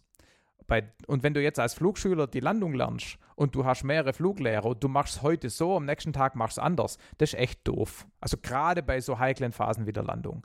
Da ist schon wichtig, dass man das anspricht und sagt, lasst uns bitte, im Zweifelsfall redet ihr beiden miteinander und sagt mir bitte eine Sache, damit ich das vernünftig üben kann. Und was du dann später machst, ist ja dann sowieso egal. Ja? Aber da finde ich es einfach wichtig, dass man es anspricht. Weil, ja, Ja, ja, genau. Ähm, also, oder beziehungsweise, wenn man sich jetzt in deinem Fall, würde ich sagen, können wir mal beide mal die Unterschiede machen, aufklären und dann fliege Ja, ich genau. mal das so und fliege so und dann ähm, können wir mal äh, für mich den Vorteil daraus rüber Vor- und Nachteile besprechen und warum machen die anderen das so und na, es gibt einen Grund dafür. Ne? Und Ja. wenn das ein erfahrener Fluglehrer ist, dann sollte er auf beide, sollte er beides können, Ja. beides machen. Und wenn er zum Beispiel sagt, ich fliege am gelben Strich, weil ich habe so viel Erfahrung, ich kann das oder ich traue mir zu, das zu machen. Und diese Ja. 10 km/h schneller sind ja eine Sicherheitsreserve, die sich jeder einbaut, schätze Genau. ich mal. Ja, Ähm, und ähm, d- so kann man, sollte man damit umgehen. Ähm, wenn man in so einer Flug Lehrerschule etc. irgendwas ist, hier was Privates hat, ist man ja, man ist freiwillig dort. Man, man bezahlt Geld dafür oder auch nicht oder irgendwas in der Art. Auf jeden Fall, man macht das zu seinem eigenen Vergnügen und dementsprechend soll man dann, sollte man da auch dann ein bisschen mit festerem Fuß auftreten und dann dafür eine Aufklärung verlangen. Anders ist es, wenn du Ja. beim Bundeswehr bist oder damals wie ich in der Flugschule in Bremen, da naja. Aber bei einer professionellen Ausbildung gibt es für sowas dann in aller Regel auch eben wirklich definitive Vorgaben. ja, das da, stimmt. da, da gibt es, ne? Also ich glaube, da gibt es da eben weniger Abweichungen. Da gibt es einen Syllabus. Unter Da steht es genauso Lehrern. drinne und da Genau. so, danach wird geflogen und ist gut. Genau. Und das merke ich Genau. ja nun auch hier, ich als Airliner, wenn ich dann so eine Flugschule und wobei hier meine der Club HFC, wo ich hier drin bin, das ist nichts anderes als eine Airline in Verbindung mit einem Mhm. Kleintierzüchterverein gekreuzt. Ähm, äh, ja, also manchmal, manchmal hat man schon so ein bisschen das Gefühl. Aber da gibt es Ja. hervorragenden Syllabus und Procedures und trotzdem ist Ja. immer noch sehr viel Spielraum drin. Ja, ja klar, ich meine, ich habe das mit der Landung auch gerade mit Absicht als Beispiel genommen, weil das sich in irgendwelchen Eigenheiten die, die Fluglehrer unterscheiden und dass man halt ein bisschen was machen muss, damit er Ruhe gibt, ja, das ist ja normal. Aber gerade bei der Landung, da ist halt schon, Ja. Ja. Wie ich, ähm, wie ich äh, aus der Sicht des, ich habe ja hier die Folge aufgenommen, ich weiß nicht, ob du sie gehört hast, mit dem Martin, äh, seine Geschichte Doch, als doch. Fluglehrer. Und, äh, und sein Satz war, den er auch irgendwo gesprochen hat, da, es gibt keine Demokratie unter 200 Fuß. So. ja klar. Und äh, da, ähm, das sind so die letzten Metern, äh, kannst du natürlich als Flug, aus der Sicht des Fluglehrers sagen, so, ey, du machst es jetzt so, wie ich es sage. Ja. Oder, einer als, äh, oder dann sagen als Flugschüler, nee, ich, ich tut mir leid, irgendwie, wir müssen das hier irgendwie anders lösen. Dann lass uns das vorher diskutieren, Ja. bevor wir in die letzten 200 Fuß in diese Genau. Diskussion reinkommen. Genau. Das ja. ist, ähm, das ist vielleicht der Punkt, den man da dem Raphael geben könnte. Wenn dir da irgendwas auffällt und du bist, fühlst dich ja unwohl bist, sprich, sprich, sprich es nicht in den letzten 200 Fuß oder, oder dann darum, wie das, Ja. ähm, wie das irgendwie weitergeht. genau. Was hast du noch geschrieben? Achso. Siege. Ach, Ah ja. alles gut. Okay, cool, wunderbar. Ähm, ja, aus dieser kleinen Viertelstunde ist es so ein bisschen länger geworden. Wir bewegen uns jetzt hier schon auf die Stunde 50 zu oder sowas in der Art. Ähm, Mhm. Und äh, kleine Geschichte zum Abschluss. Ich habe da eine reingeschrieben, fand ich ganz witzig. Einfach nur, wer das, ähm, wer das gucken möchte, das ist ein, ein Link zu einem Tweet. Ähm, nee, oder nee, eine, das war ähm, eine, eine, genau, es war bei Aviation Humor und Twitter, aber der hat auf eine Webseite verlinkt zu einem Bericht. Ich glaube, das war das irgendwie BBC. Du hast es gerade geöffnet. Was steht da? Aha, ja. ja. Ja. dass eben ein Enthusiast sich seinen Harrier im äh, Hintergarten, im Garten äh, restauriert hat. Genau. Das, also der hat sich, wenn ich das richtig verstehe, der hat sich einen alten, abgewrackten Harrier gekauft. Also schon ein, Ein echtes ja, Flugzeug, ja, genau. ein Sea Harrier. Da war natürlich, das Ding war demilitarized, das heißt ohne Triebwerk und ohne Waffen. Und hat das Ding wieder restauriert. Mit allem drum und dran, inklusive Schleudersitz jetzt, glaube ich, noch. Ohne Pyrotechnik, schätze ich mal. Aber Ja, ich ähm, habe es hab's nicht gelesen, aber ja, geil. ja, er hat das Ding also komplett sich als 1 zu 1 Modell nachgebaut und äh, schiebt das in so eine kleine Ja, nee, Garage nee, rein. nicht als Modell, nicht als Modell nachgebaut, sondern er hat das Original genommen und äh, Ja. aufgepäppelt, oder? Ja, genau. Genau. Oder er hat ihn wieder aufgebaut. So, ja, genau, Entschuldigung. Äh, aber Ja. eins zu eins, darum geht es. Äh, also er hat, Ja, genau. das Ding ist, das echte Flugzeug ist wieder da, gelackt, gef alles, alles hübsch frisiert, so wie das, so wie, Geil. so wie das irgendwie stehen würde. Und äh, nur du kannst damit nichts fa- anfangen, außer das irgendwie dich da reinsetzen, anfassen und ähm, äh, wäre interessant zu wissen, ob er die Hydraulik zum Laufen gekriegt hat, ob er da die Sachen bewegen kann und sowas. Glaube Ah, ich nicht. Das Glaube ich nicht. Das wäre ja natürlich ein echter Renner, ne? wenn du die ganze Hydraulik wieder einbaust und dann ähm, das Ding da wieder dir hübsch baust. Ne? Das ist doch auch alles mega Hochdruck und giftiges Hydraulikzeug und so. Das weiß ich nicht, ob man das. Ja, keine Ahnung. Man müsste das Video vielleicht mal angucken, bevor man drüber redet. Ja, ja, genau. Aber ähm, ich habe es mir angeguckt, ich habe es schon wieder vergessen. Ich, ähm, ich, äh, ähm, dann war ich nur sagen, er braucht ja nicht die Original-Hydraulik-Dinger nehmen. Das muss ja nicht zertifiziert sein oder so. Also Wenn er so eine Ja, Hydraulik stimmt, nimmt ja. von, so einem, von so einem alten Träger oder irgendwas, dann müsste das ja auch gehen. Das, ne? Also. ja, ja, Ähm, ja, ja. Ja, ähm, dann hast du geschrieben, du hättest noch eine kleine Geschichte für uns mit irgendwas. Ja, also, naja, ich habe mich halt, ich habe ja in letzter Zeit ähm, äh, ein bisschen äh, Luft, Luftbilder, äh, Fotos gemacht, ne? Mhm. also von Vereinsflugzeugen und so. Und ähm, die Bilder sind auch irgendwie halbwegs geworden, ja. Aber wenn man das macht und wenn man das versucht, da entsteht äh, neuer Respekt für Leute wie ähm, Tobi Barth, ja, der macht diesen Bildkalender Segelfliegen, der macht Mhm. ganz tolle Bilder oder zum Beispiel äh, auf Instagram gibt es einen Sami Kramer oder den, den Jean-Marie Urlacher, ähm, die eben auch so General Aviation Fotos machen. Und wenn man eben mal selber versucht, Luftbilder zu machen, dann merkt man, die sind echt normal. Level höher, deutlich, ähm, wo man dann eben, wenn man mit den Leuten auch redet, mal ein bisschen mitkriegt, was da an Aufwand reingeht für so ein geiles Bild. Ne? Zur richtigen Zeit fliegen, sicherstellen, dass man ein Flugzeug hat, wo man zum Fenster raus fotografieren kann, dass man nicht durch die Scheibe fotografieren muss. Ne?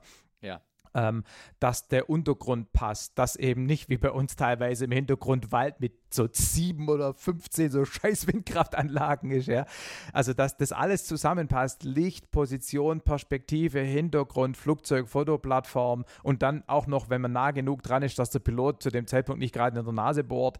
Also, da, da ist schon echt äh, absoluten Respekt und guckt euch mal diese Bilder an, eben gerade von denen ich genannt habe, da Tobi Bad oder, oder Urlacher oder, oder Sami Kramer hammergeiles Zeug, was die da produzieren. Und wenn man es wie man selber ein bisschen versucht, dann, dann merkt man auch, was da von Aufwand drin steckt. Also das so ein bisschen als Gegenthese zum Podcast, wo es kein Bild gibt.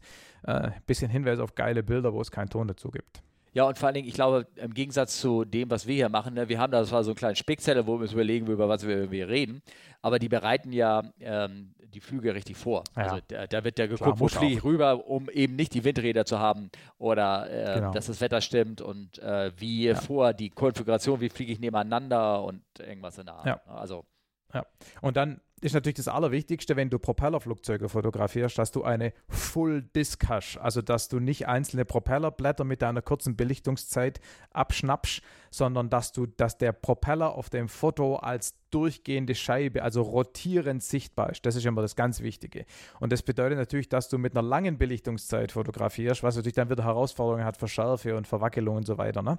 Und ähm, also ist schon ist beeindruckend. Guckt euch die Leute mal an. Das sind unglaubliche Bilder und ähm, wenn man es mal selber versucht, dann merkt man, was da an Aufwand drin steckt. Da habe ich mir überhaupt noch keine Gedanken gemacht. Du hast recht. Wenn man sich diese Fotos anguckt, ja, ja. die haben alle, da sieht man, dass der Propeller in Betrieb ist. Aber trotzdem ist ja. das Bild ja unheimlich scharf.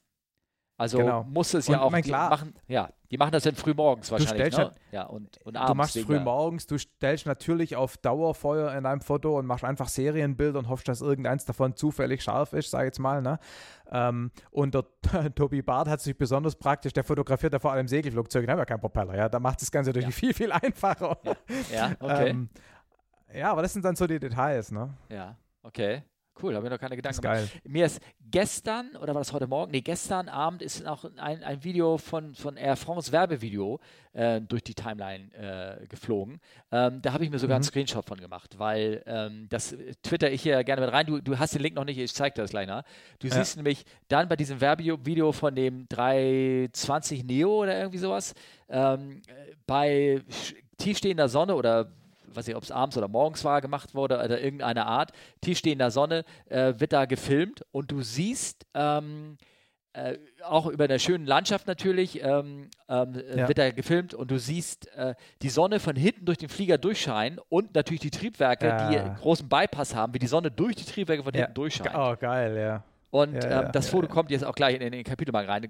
Das sieht super. Also ich verlinke das auch mal mit rein. Ein wunderschönes Video. Und da ist natürlich am Plan, die fliegen da, da mit Jet miteinander und, und also das ist schon, schon so toll. Sehr schön. schon geil. Cool.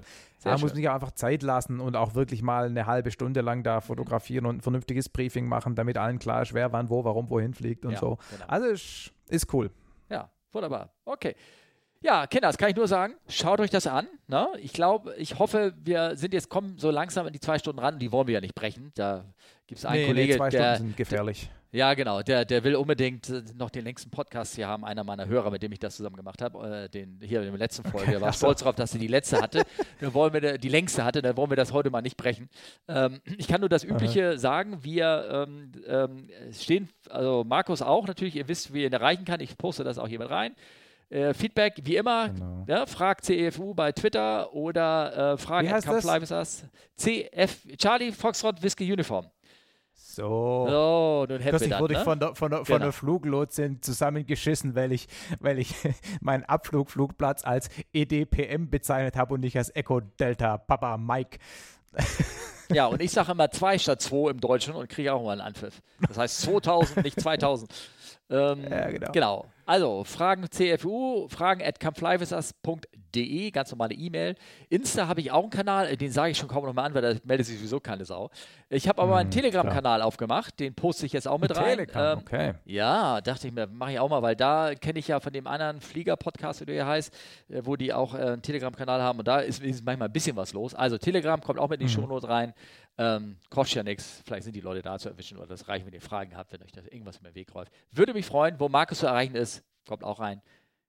Markus, ich bedanke mich ganz herzlich. Vielleicht machen wir noch mehr davon, oder? Ja, Was danke für die, Ja. für, die, für, die, für die Einladung zum Mitmachen. Ja. Hat, hat Ja. Spaß gemacht. Ja, mir auch. Und ich denke, vielleicht sollten wir, wenn du Lust hast, öfter mal machen, sowas.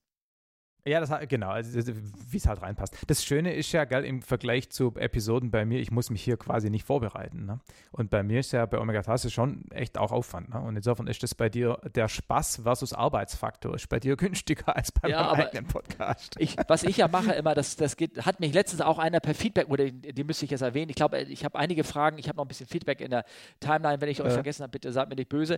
Aber er hat sich äh, ganz explizit, und ich komme leider jetzt auf den Namen nicht, bitte, ich, Dennis oder so, ähm, ähm, ganz explizit bedankt für den Aufwand, den ich hinterher betreibe, mit Kapitelmarken und Bilder Ja, ja, und Show klar. Notes. Und ähm, das Ja, ist sehr viel Arbeit, interessanterweise. Und Klar. nicht interessanterweise, logisch. Und, ähm, Ja. und ja, das mache ich gerne und ähm, ich mache gerne den Podcast. Ich bedanke mich für euer Zuhören und ich wünsche euch jetzt noch einen schönen Tag. Und wann ich das veröffentliche, weiß ich jetzt nicht. Wie gesagt, heute ist der 11.11. und 11.11 Uhr war auch schon passiert. Also ab jetzt wird's. Ja, äh, gerade eben, ja. ja, genau. Jetzt, ab jetzt wird's, wird's jetzt interessant. Tschüss, tschüss. Ciao, ciao. Genau. Tschüss. Tschö.